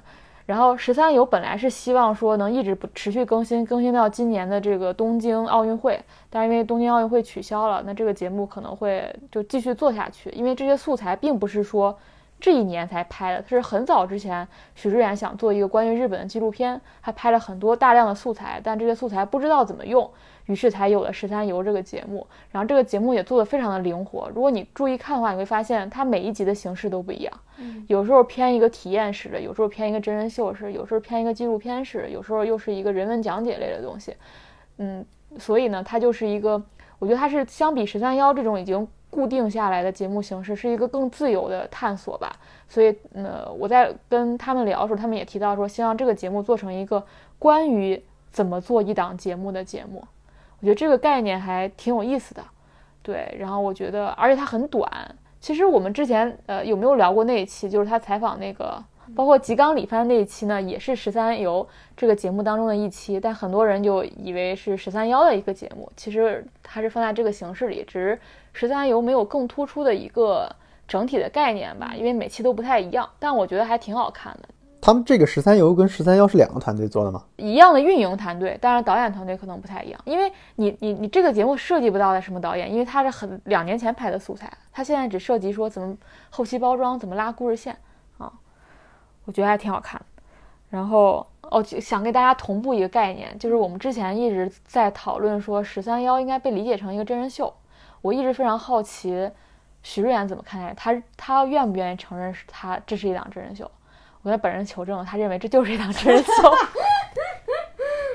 对，因为我我觉得我一个最大的发现就是他是对这种尤其是西方来的这种概念是非常非常敏感的。包括专栏，包括这种旅行节目，包括真人秀，他是完全不排斥这些概念的。他觉得这些概念是非常新颖的，他也非常接受这些概念。嗯啊，所以他并不会觉得说把这档节目定位成真人秀，他就会好像他的严肃性会缩减一样。他完全没有这么想，他觉得当然对，毕竟徐老师以前是西方文学、西方文论掉书袋第一人啊。但是我就是求证了这一点吧，就是他会认为这个这个这个这个东西是真的是有真人秀的属性了，嗯，让他去听听我们聊他的那期节目，那不必了，千万不要。哎，我真的很好奇，下一期广播电视部还会不会出现徐志远？我跟你说，他他如果听我们那些节目的话，里面每个点他都能反驳我们。算了吧，那还是。那请好久没发言的王老师推荐一下你看的书吧。哦，本月推荐的是那个陈嘉映的《走出唯一唯一真理观》这本书，我觉得有挺好的地方，就是，嗯，它不是一个面对专业读者的书，它其实是一个面向大众的书。它里边更多的是跟，比如说跟艺术家，里边有篇跟向京的对谈，对，有跟他的学生，有几个学者之间对谈，也有回答这种普通的讲座学生的问题的。它其实是一个非常通俗的作品，所以其实。对，它是一个，并不是带有哲学语言的东西，它是一个以以正常的我们所有人都能理解通俗语言在回答问题的这么一个一本书籍，所以它我觉得非常好。就是我觉得这个时代，就是我们现在生活的这个时代，是非常需要哲学家下场参与的。就是我觉得，因为你如果你在经常在新浪微博上或者参与公共讨论，你就发现讨论到现在其实。已经吵得差不多了，就是你其实需要一个人，尤其是比如说为什么韩炳哲这两年也有点红，就你需要一个指挥家下来理清一些概念，然后确定一下我们对话的起点在哪。就就按周濂说，周濂说暂时的确定之点，这个东西是在什么地方？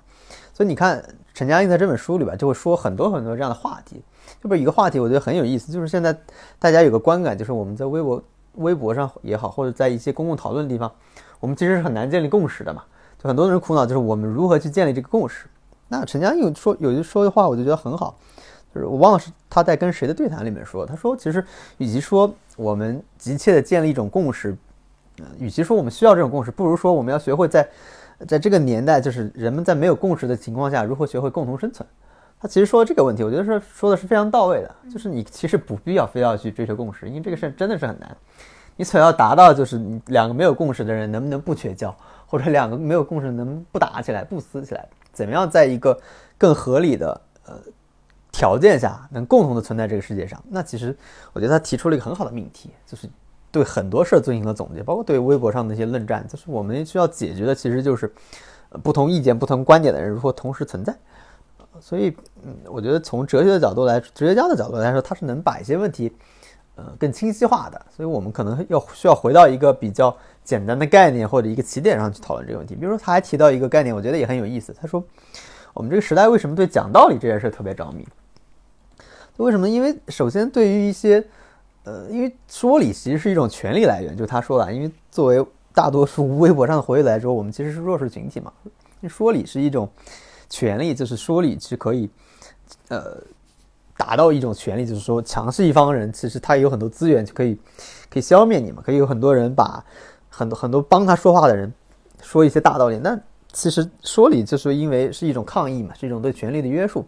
但其实他又观察到，其实，在这种弱势群体内部，这种说理面面慢慢的又变成了一种，呃，作为施展权力的说理。本来是我们很多人其实喜欢讲道理，或者其实是为了警惕权力的，就是说这个东西我们作为一种抗议，我们作为一种是弱势群体。但是现在我自己会觉得很多呃微博上的大 V，或者或者一些比如说前两天我就看到一个做科普的人，他就控诉一个画画的人说那个那个蘑蘑菇上没有画毛。你就导致你这样的会让人很多人误食毒蘑菇，他就以这个所谓的科学观点就疯狂的去 diss 那个画画的人，就我就发现微博上就有很多这样的人，他原来他其实说理是为了说我们进行科普，或者我们为了进行一种对于现有权利的抵抗，他慢慢慢他自己就变成一种权利了，越来越不让别人说话了，这就是你发现就有很多这种变异的东西，但他其实还在那个圈子里面没有绕出来嘛，所以。陈江印在这种对谈里面，他就经常做一些这种概念上的梳理，然后就是我们究竟在讨论什么样的问题，所以我觉得这个是，呃，需要大家去，就是需要哲学家或者需要一些能对概念有清晰界定的人，需要帮我们梳理的。我觉得这个是很重要的一个东西。包括我我自己还感兴趣，包括陈嘉映谈现在的创作，就是他说，虽然现在创作人们不再以纪念碑的方式来感受世界了，就原来可能人类我们去造一个碑，或者我们造一个殿堂。比如你搞非虚构的，就一定要写一个什么特稿，成为什么标杆制的东西。他希望达到一种非虚构殿堂永恒的东西。但现在他觉得殿堂里的人，相对于以纪念碑的方式来感感受世界，其实现在人以以留下痕迹的形式，就是我就两三年我就留一个痕迹就完了。人类不再以建造纪念碑了，他会有。而且我觉得以前的纪念碑是掌握在一部分人手手手里的，但是现在是大家都去往上添一笔。他就探讨的非常呃详细了，我就可能说不了那么深。他就说以前的人其实是追求卓越的，我们是承认人人和人之间的差异的。但现在其实大家不承认这差异，我们从表面上来说人是平等的嘛，就是你有什么了不起的？对你有什么了不起？你有你凭什么就比我强是吧？现在大家是不承认这个，所以也就不存在纪念碑这种方式，也就不存在说有一群人有责任我去追求卓越，因为以前的所谓的承认的阶级差异也好，承认的人和人之间差异也好，就是说他是有责任去做这些事情的。但现在其实没有人有这个责任了，所以，呃，这种方式就可能就越来越少。我们所谓的那种永恒的方式，一种，比如说，我觉得做电影也好，做艺术也好，可能很多人都有一种困惑：我是不是要做一个特别经典的电影？还是有没有可能在这个时代？别想了，不太可能。对，就是所有的能上就差不多所有的艺术形式 都面临这种困境。真的，你跟你所有的什么？豆姐对话。写稿子啊，什么做电影啊，我觉得都有这个东西。就是你原来永恒的那个追求的那个东西突然消失了，所以他也做了一个比较详细的论述吧。我觉得这个是呃挺稀缺的，对于现在当下的公共讨论来说。嗯，对。所以包括我之前看韩敏哲的书，他其实跟他当然没有陈嘉映说的那么清楚了。陈嘉映很显然他是个大家，就是他能把很。呃，其实很难的，问题说的很清晰，嗯，对，所以我觉得是大家都应该去看一看这个东西，就是所谓的哲学，就是它不应该是一个专业人士，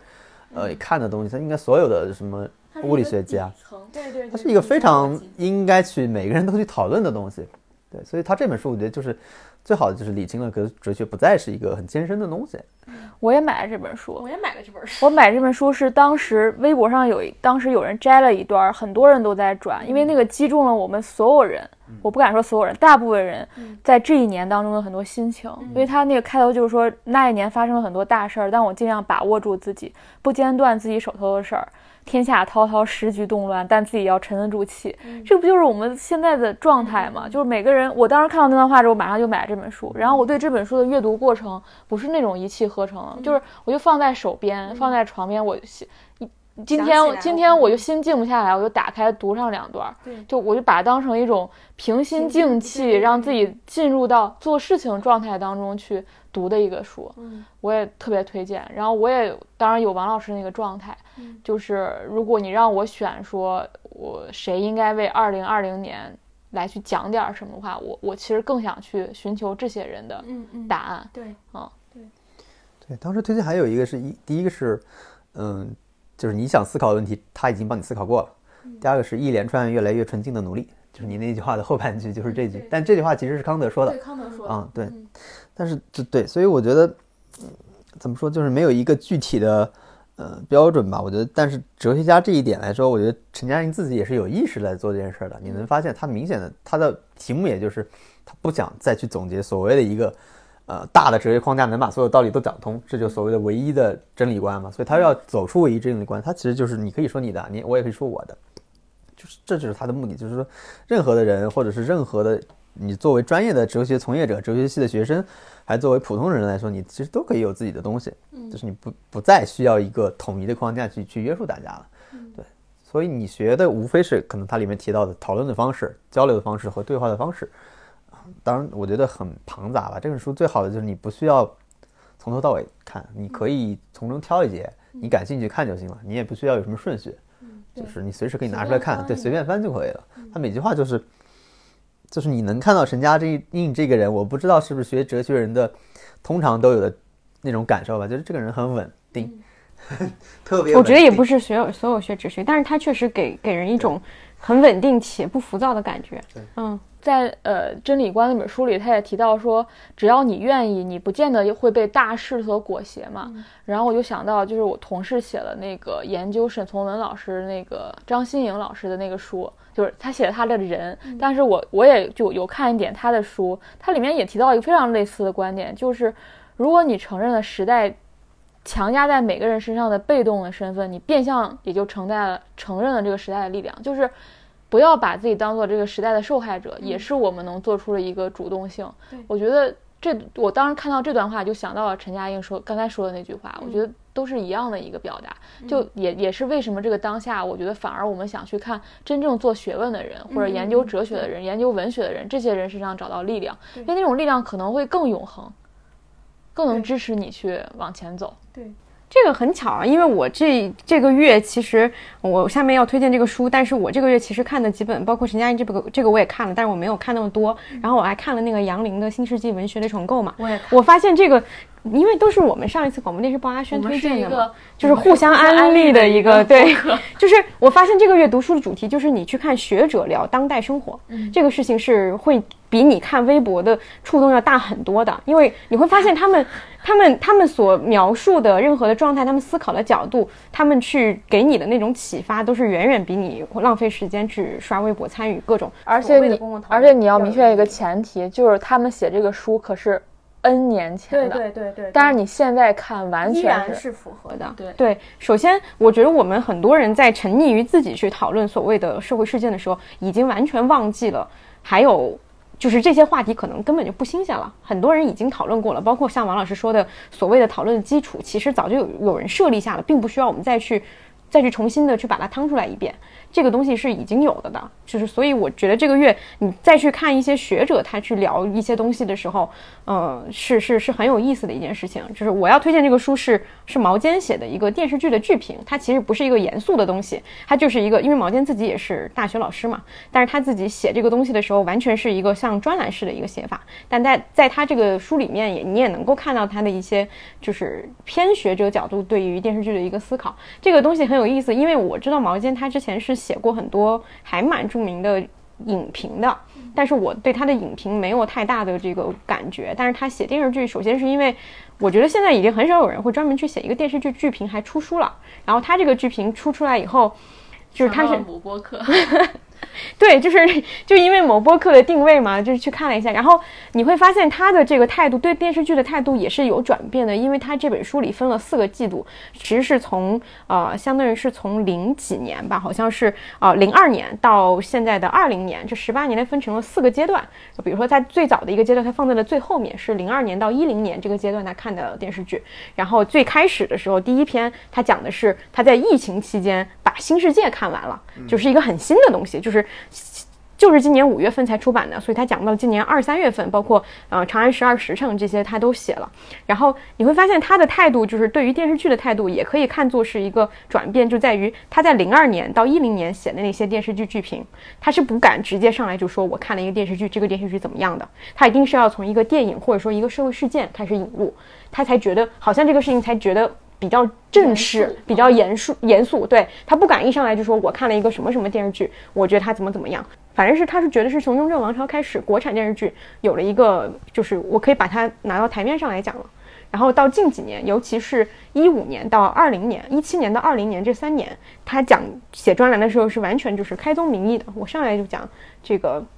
《琅琊榜》，我上来就讲这些剧都可以。就是以前你能发现这样一个片。专栏，它等于说也是记录了当时社会讨论的一个风潮，在这个这个传统被认为不上不得台面的一个电视剧，到今天有一个播客专门来讲它。到今天电视剧，尤其是隐秘，提供了所有媒体的对对对对，它是有这样一个变迁史的。这本小说也是说，它每一篇都很短，然后毛尖的这个语言风格也是非常的好笑，就是他讲了很多，首先他自己很辛辣的一些简短的点评，另外我觉得他提到的有两个。东西比较形成对照的，就是他有聊到一些网络文学和网络文学改编的影视剧。他说，猫腻曾经说过一句话，就是说红的这个网络文学一定要提供给读者的一个事情，就叫安全感，就是你的作你的。主角他不仅是要开挂，而且他其实是没有后顾之忧的。这个东西对读者来讲特别重要。然后他又说到说“三生三世十里桃花”，其实也是这种东西，就是白浅维护维护的这个所谓的这个身份，它不仅是一种所谓的正宫的身份，而且是一个。我的版本比你什么其他的那些，就是在这个剧里面当辅线、当充当这个坏人角色的那些女性角色都要高的很多。我的所有武力值，然后我的身份、出身、地位，全都要碾压你。在这种程度下，观众才会觉得这个东西给我出了一口恶气。就这个东西是跟，呃，他写的另外一篇里，他写到美剧的那种是完全相反的。他说美剧他举了两个例子，一个是二十四小时，一个是权力的游戏。他说这两个戏一直都在。传递给观众的是一种所谓的剥夺的语法，就是他一直不断的在剥夺主主角身上的一切，让观众在一季一季当中接受这种剥夺成为一种常态。然后到最后，你就会发现，生活就是被剥夺的一个过程。这就是我觉得这两个他说到，嗯，国产剧和美剧的时候，是正好形成一个对照的。是我们现在已经习惯了说，我们必须要在一些国产爽剧里面寻找的一种安全感，和我们在韩就是就是美剧里面去接受的这种东西，其实是相悖的，也反映了一些大家的一个社会的一个心态吧。我觉得，对，所以这本书也是。嗯，首先我觉得它很很也很也很简单，也很容易读，就非常简短的一个东西，所以可以推荐大家去看一下。嗯，我感觉这一期的这个前面这些所有的有一个核心主题，就是就是副标题有了，沉浸下来。我没有想好，没有想好具体那个形容是什么，但是我觉得这期有聊了很多都很重要的事情，是就是不要太沉浸于当下的一个，就是不管是社会的热潮，还是一个讨论，还是一个话题。一个矛盾，对，少刷微博，多看书。这一期的主题 太通俗了。好，那这个前面就已经结束了，我们最后以个人事件这一趴来结束一下这一期的广播电视报。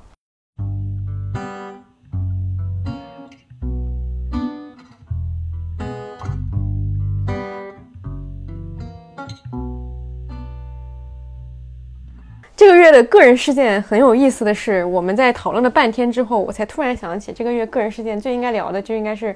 展开讲讲一周年这件事情。但是所有人都忘记了，就像我们忘记 六月二十三号要发一条微博，告诉大家我们一周年这件事情一样。我们就是一个很随意的节目，虽然天天在喊口号，但是内心根本没有在乎过这件事，根本没有从地上爬起来的这个冲动，喊着做大做强，内心已经躺躺了不知道多久了。这就是我们播客的特色，所以。一周年了，我们只做了十五期长节目。对，我们今天数了一下，长节目和就是广播电视报这个短节目加起来不到三十期，一年，嗯，就是这样的一个数量。可能人家其他的一些播客半年就能够达到这个，甚至三个月就能达到。对，我们就只做了这些。嗯，王老师有什么感想？一周年啊，我觉得做的还挺多的。按照我们这个行业的标准来看，其实做的蛮多的，因为我们做的还是比较。开始上价值了，对我还来尬聊，来之前我还看了一下我记的那个笔记，什么其实还是蛮多的。就是我们做每期之前，其实还是要做挺多功课的。就是听上去可能是闲聊，但其实呃之前就是拉提纲也好，然后互相看一下对方呃要聊的内容也好，其实还是做了不少功课的。然后我自己觉得节奏还是挺可以的，除了像嗯隐秘的角落和浪姐这样，我觉得可能以后遇到一些热点可以。更快一点，对，就也许不用做的那么，呃，特别的有有一些什么 inside 的东西，但是可以就直接开始聊，我觉得是是可以的。但我自己觉得，对我来说还是一个挺，呃，挺好的一个聊天的方式。除了能输出让更多的人听到之外，对我自己也是一个很好的。我在这个过程中，其实，呃，我觉得收获。其实不比听众朋朋友们少，就一方面，你怎么预设听众朋友们会有收获？人家可能 并没有，可能听个乐儿。对于一方面跟人聊天，你会收获新的观点嘛；一方面你自己在准备过程中，你其实是把很多可能想的很浅的东西，其实往前进了一步嘛。我觉得这一点是做节目的时候，嗯，做内容就会有这样的收获，就是你你可能只是有的时候只是为了完成一个工作，或者我们只是完，我们为了就是。呃，完成一个我们共同觉得很有意思的一个播客的形式，但是其实，在过程中，你其实自己也是有有收获的，所以这一点对我来说，我觉得很重要。就是我我后来去看一下列的那些东西，就是你如果不做这个事儿，你一年之间其实这些时间你也不知道跑哪去了吧。可能都去看国产剧，对，全都看国产剧了。但其实收获了很多，我看了一下，已经比我的读书笔记多了，可能至少有二十多篇吧。就是你每一篇都会看一些资料什么东西的，所以我觉得这个对我是来来说是一个很有价值的事情。你自己最喜欢哪一期？就我个人，我我还是挺喜欢跟那个呃那个陈小猫聊的那期的，因为我我自己是除了我自己能发表一些观点之外，我其实是很想听到一些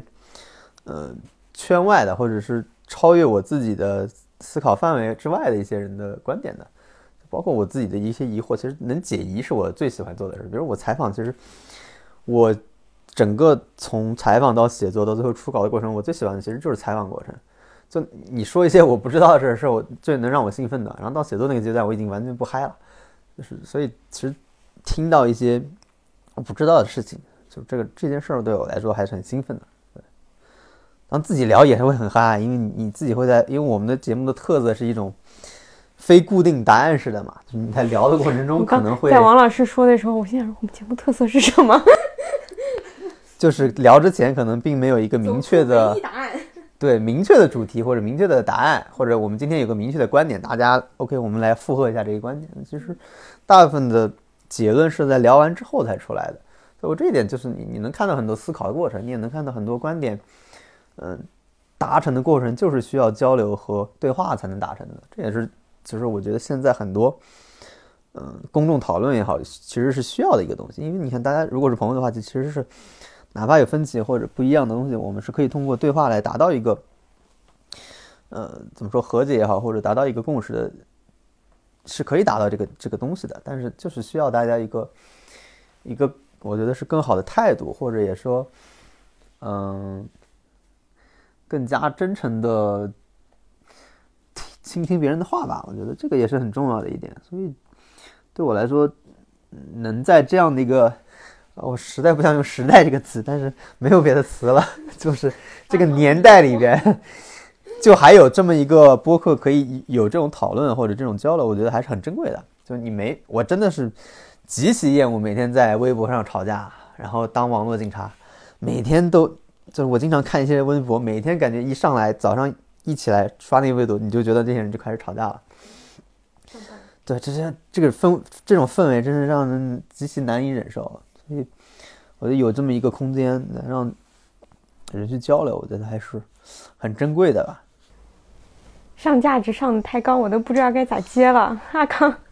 嗯，我觉得做这个播客对我而言，就是让我的生活、爱好、工作。我觉得我的一切变得统一了，嗯，因为我就是，哇，你太统一了，我就把我所有关心的事情统一在一起了，所以我会觉得我的生活变得井然有序。就是以前可能因为我最早工作就是其实跟我自己的爱好是非常割裂嘛。比如原来我我其实不是那么喜欢商业，但是会强迫自己去接受另一套思维方式。但是我现在就是自己的生活、爱好、播客、工作，我觉得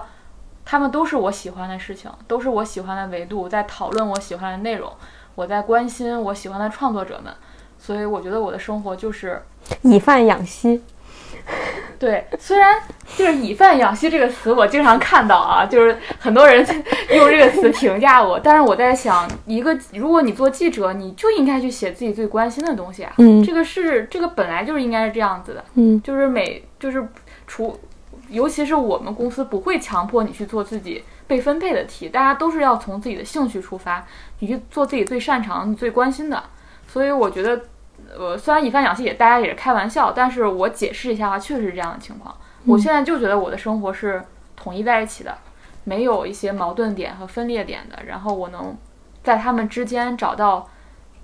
甚至能找到一些联系，甚甚至能互相弥补。这是我觉得做到今天做到一周年，呃，我实现的一个目标吧。因为我刚开始做这个播客的时候，我还没有做到这一点，但是一年后，就是这些东西都统一在了一起。然后它也在一定程度上实现了我最早想做的时候达成的一些东西。啊，我觉得以饭养息的意意思不是说你做什么喜欢不喜欢，而是说大家说的就是感觉整个的这一条就是生产链你都包圆了，你没有任何的废材料都利用上了，嗯。全媒体一个人做了全媒体，你你也利用上了呀？对，一定意义你这个不仅是利用上，你就身处在这个环节当中。对，做播客对我来说最明显的一个影响就是我在公司讲 PPT 再也不怕了。对，一个典型的一个一个影响吧。然后我就是我记得我一八年的时候发过一个微博，就是我说我好想做个播客聊电视剧，然后但是当时我觉得我就是想想而已。但是今天反正就是已经做了一年了，就是已经不仅实现，而且感觉做的我自己还觉得挺高兴的这个事情，所以我觉得这本身就已经是一个很不容易的事情。嗯，然后刚刚两位说的那个态那个感觉，我觉得也也是我感受到的一点吧，就是确实是集中的去输出一个东西，和你每天虽然看和通过微博表达还是有区别的。尤其播客这个形式，它其实呃要求的东西很多。我们在这个一年的过程当中也踩了很多的坑，不管是设备的、选题的，还是聊天方式的等等这些东西，我们其实也都有很多。很也不能说痛苦吧，但是也吃了很多的亏。它不是一个全然的，就是只要去去去去做了，然后就很快的一件事情。它也有一些带来的负面的东西，但是我觉得整体上来讲，它带给我们的快乐和收获还是很大的。嗯，我觉得还有一点就是播客好像为我的生活设立了一些节点。嗯，就是它天然的就设立了一些目标，就是你每个月。要做的事情，比如每个月我们可能都要像今天这样去总结我们这个月看过的东西、思考过的东西。嗯，这个也是很好的一个事情。如果没有，就它也是我自我梳理的一个方式嘛。然后你知道，你每个月最起码你会留下一到两期播客。嗯，这也是你给自己的生活找了一些打捞自己的方式吧。嗯，嗯，我觉得这个对我是也是挺重要的，就是这一点对我也是挺重要，就是你。保证自己每个月有一个规律性的东西。嗯，对，这个其实还是一个规律输出的一个东西。呃，说的说的夸张一点，就是它还是一个共同创造，嗯，还是有这个东因素在的。虽然我们内容可能都是在不停的说 和喷而已。对，然后一周年，其实我们之前有一点就是，我们可能也想过说，是不是要做一些比较。大型的东西，或者说是搞一个什么活动啊，类似这样。但是我们其实确实，呃，全呃兼职做播客，其实还是挺辛苦的一件事情。所以我觉得说，呃，如果我们想做的话，有这个时机做，也不局限于这一年。然后，如果说这个时候不是一个特别，嗯，就是不需要去强求做的一个东西，也不需要太着急。然后我感觉我们，嗯，没有那么。强的一个目的性，然后大家对我们也挺宽容的，所以我们就慢慢来呗。然后再接下来再再可能下一年，我们又会变成什么样也不知道。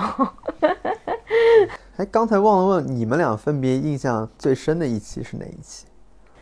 印象最深是吧？最喜欢也可以啊。我觉得印象最深深的是雪莉那期啊，但是这期我觉得我的印象可能没有你深，因为那期是你剪的。你意思是因为剪得很痛苦吗？那期剪是挺痛苦的呀，但是你你不是最喜欢吗？最喜欢不是印象最深刻哦哦，印象最深刻的一期，因为我会觉得好像是从那一期开始，我们好像找到了一些比较固定或者说比较倾向的一个方向。就是在那期之前的有几期，其实我们可能不是那么的满意，但是从那一期之后的每一期长节目，我可以说我们都是还挺喜欢的。嗯，我比较喜欢的其实就是我们真正喜欢的作品，比如我挺喜欢《浪漫体质》对对对虽然那期我也在雪莉挺喜欢之前啊，嗯那那因为我觉得我们三个人也互动出来了一些东西，嗯然后我也很喜欢国产综艺那一期，嗯因为我们在聊的过程当中把很多东西串联起来，对这个是我们聊之前完全没有想到的一个结果。对对对，那期是比较明显的一期。对，就是我感觉后面有几期我们会觉得好的是，其实，在聊之前我们可能只有一个大概大概的框架，然后但是在聊完之后，我们碰撞出了一些全新的东西。嗯。这个可能是唯一的，就是说所谓的这个聊天，不是一个完全说我们自己准备好了稿子，然后自己来把自己的观点陈述一遍，而是我们真的是自己各自想了一些东西，结果经因为对方的触发，我们可能就碰撞出了一个只有在这个时候线下聊天才能碰撞出来的内容，嗯。也是专属于播客这个形式的一个内容。我还很喜欢四月的广播电视报，因为那是我们做了一个改版，就是哦。电视报做了很久之后，我们希望把它做得更有趣，嗯。更像节目一样去做。嗯。然后那期我也很喜欢，因为它是需要我们每个人有一些创意，然后那个聊天氛围也更轻松，就是它可能超越了一点点以前我们播客的那个范畴，嗯。然后做一些更有趣的尝试，那期我也很喜欢。就不一定我们一定要去聊一个非常正经，然后非常严肃、非常有信息量的东西，嗯它是好玩的，在我看来也是非常非常重要的。那期也是大家以真人秀方式收听我们 广播电视报的开端，是吗？对，那期好像互动也多点。那期是在我家录的那期是吗？对我也很喜欢去年的年终总结啊，啊，嗯，虽然是以直直播播的形式，啊，就没有录下来的那个。对对对对，但是我们之今年我们肯定还会做这样的东西。对，那个也很好玩儿，那个也是我们的一个脑洞嘛，就是我们希望把呃颁奖典礼，尤其是嗯把所有内容都囊括进去，所以我们评了一些奇奇怪怪的东西出来，我也觉得很有趣，因为我觉得它总结了我的一年。我现在回头看看，我就觉得那个东西是总结我的一年的一个内容。对，我觉得其实之后我们，因为我们可能还是会继续做一些我们真真正自己觉得有意思的东西，只有这个东西，可能我们在之后再回想起来，它依然对我们是有意义的。嗯，不会强求自己去聊一些可能是热点，可能是看起来会有有有有价值，或者或者说会有影响力的一些内容，还是以自己的兴趣为主。对，我觉得都可以尝试。哦，我突然想起来，就是当时你说姜思达听了之后，他有很多感触，我自己觉得还挺有意思的。虽然是在夸我嘛，按照我以前的标准来说，但是夸你？对，但是不太一样，就是你发现你说的东西其实原来是没有得到认证的嘛，但你突然发现，你创作者确实他一方面有这方面的苦恼，一方面他可能有这方面的需求，然后你其实虽然不是直接跟他交流的，你居然通过一个间接的对话的方式，让让别人说，哎，这个事儿还挺有意思的，就让我感觉到，这个事情没没有通过间接，只是我间接知道了，但是他确实是先听到了我们的播客，才是我去采访他。是我的间接意思是我没有直接采访姜思达和我这直接跟姜思达交流，对，他是以间接的方式就了解到我是这么想的，就我突然发现，哎，这个事儿居然，呃，因为原来我我我的习惯是我经常喜欢去找价值嘛，就是 你会发现做这个事儿的到底有什么价值，除了大家爱听之外，就是想听你聊天之外，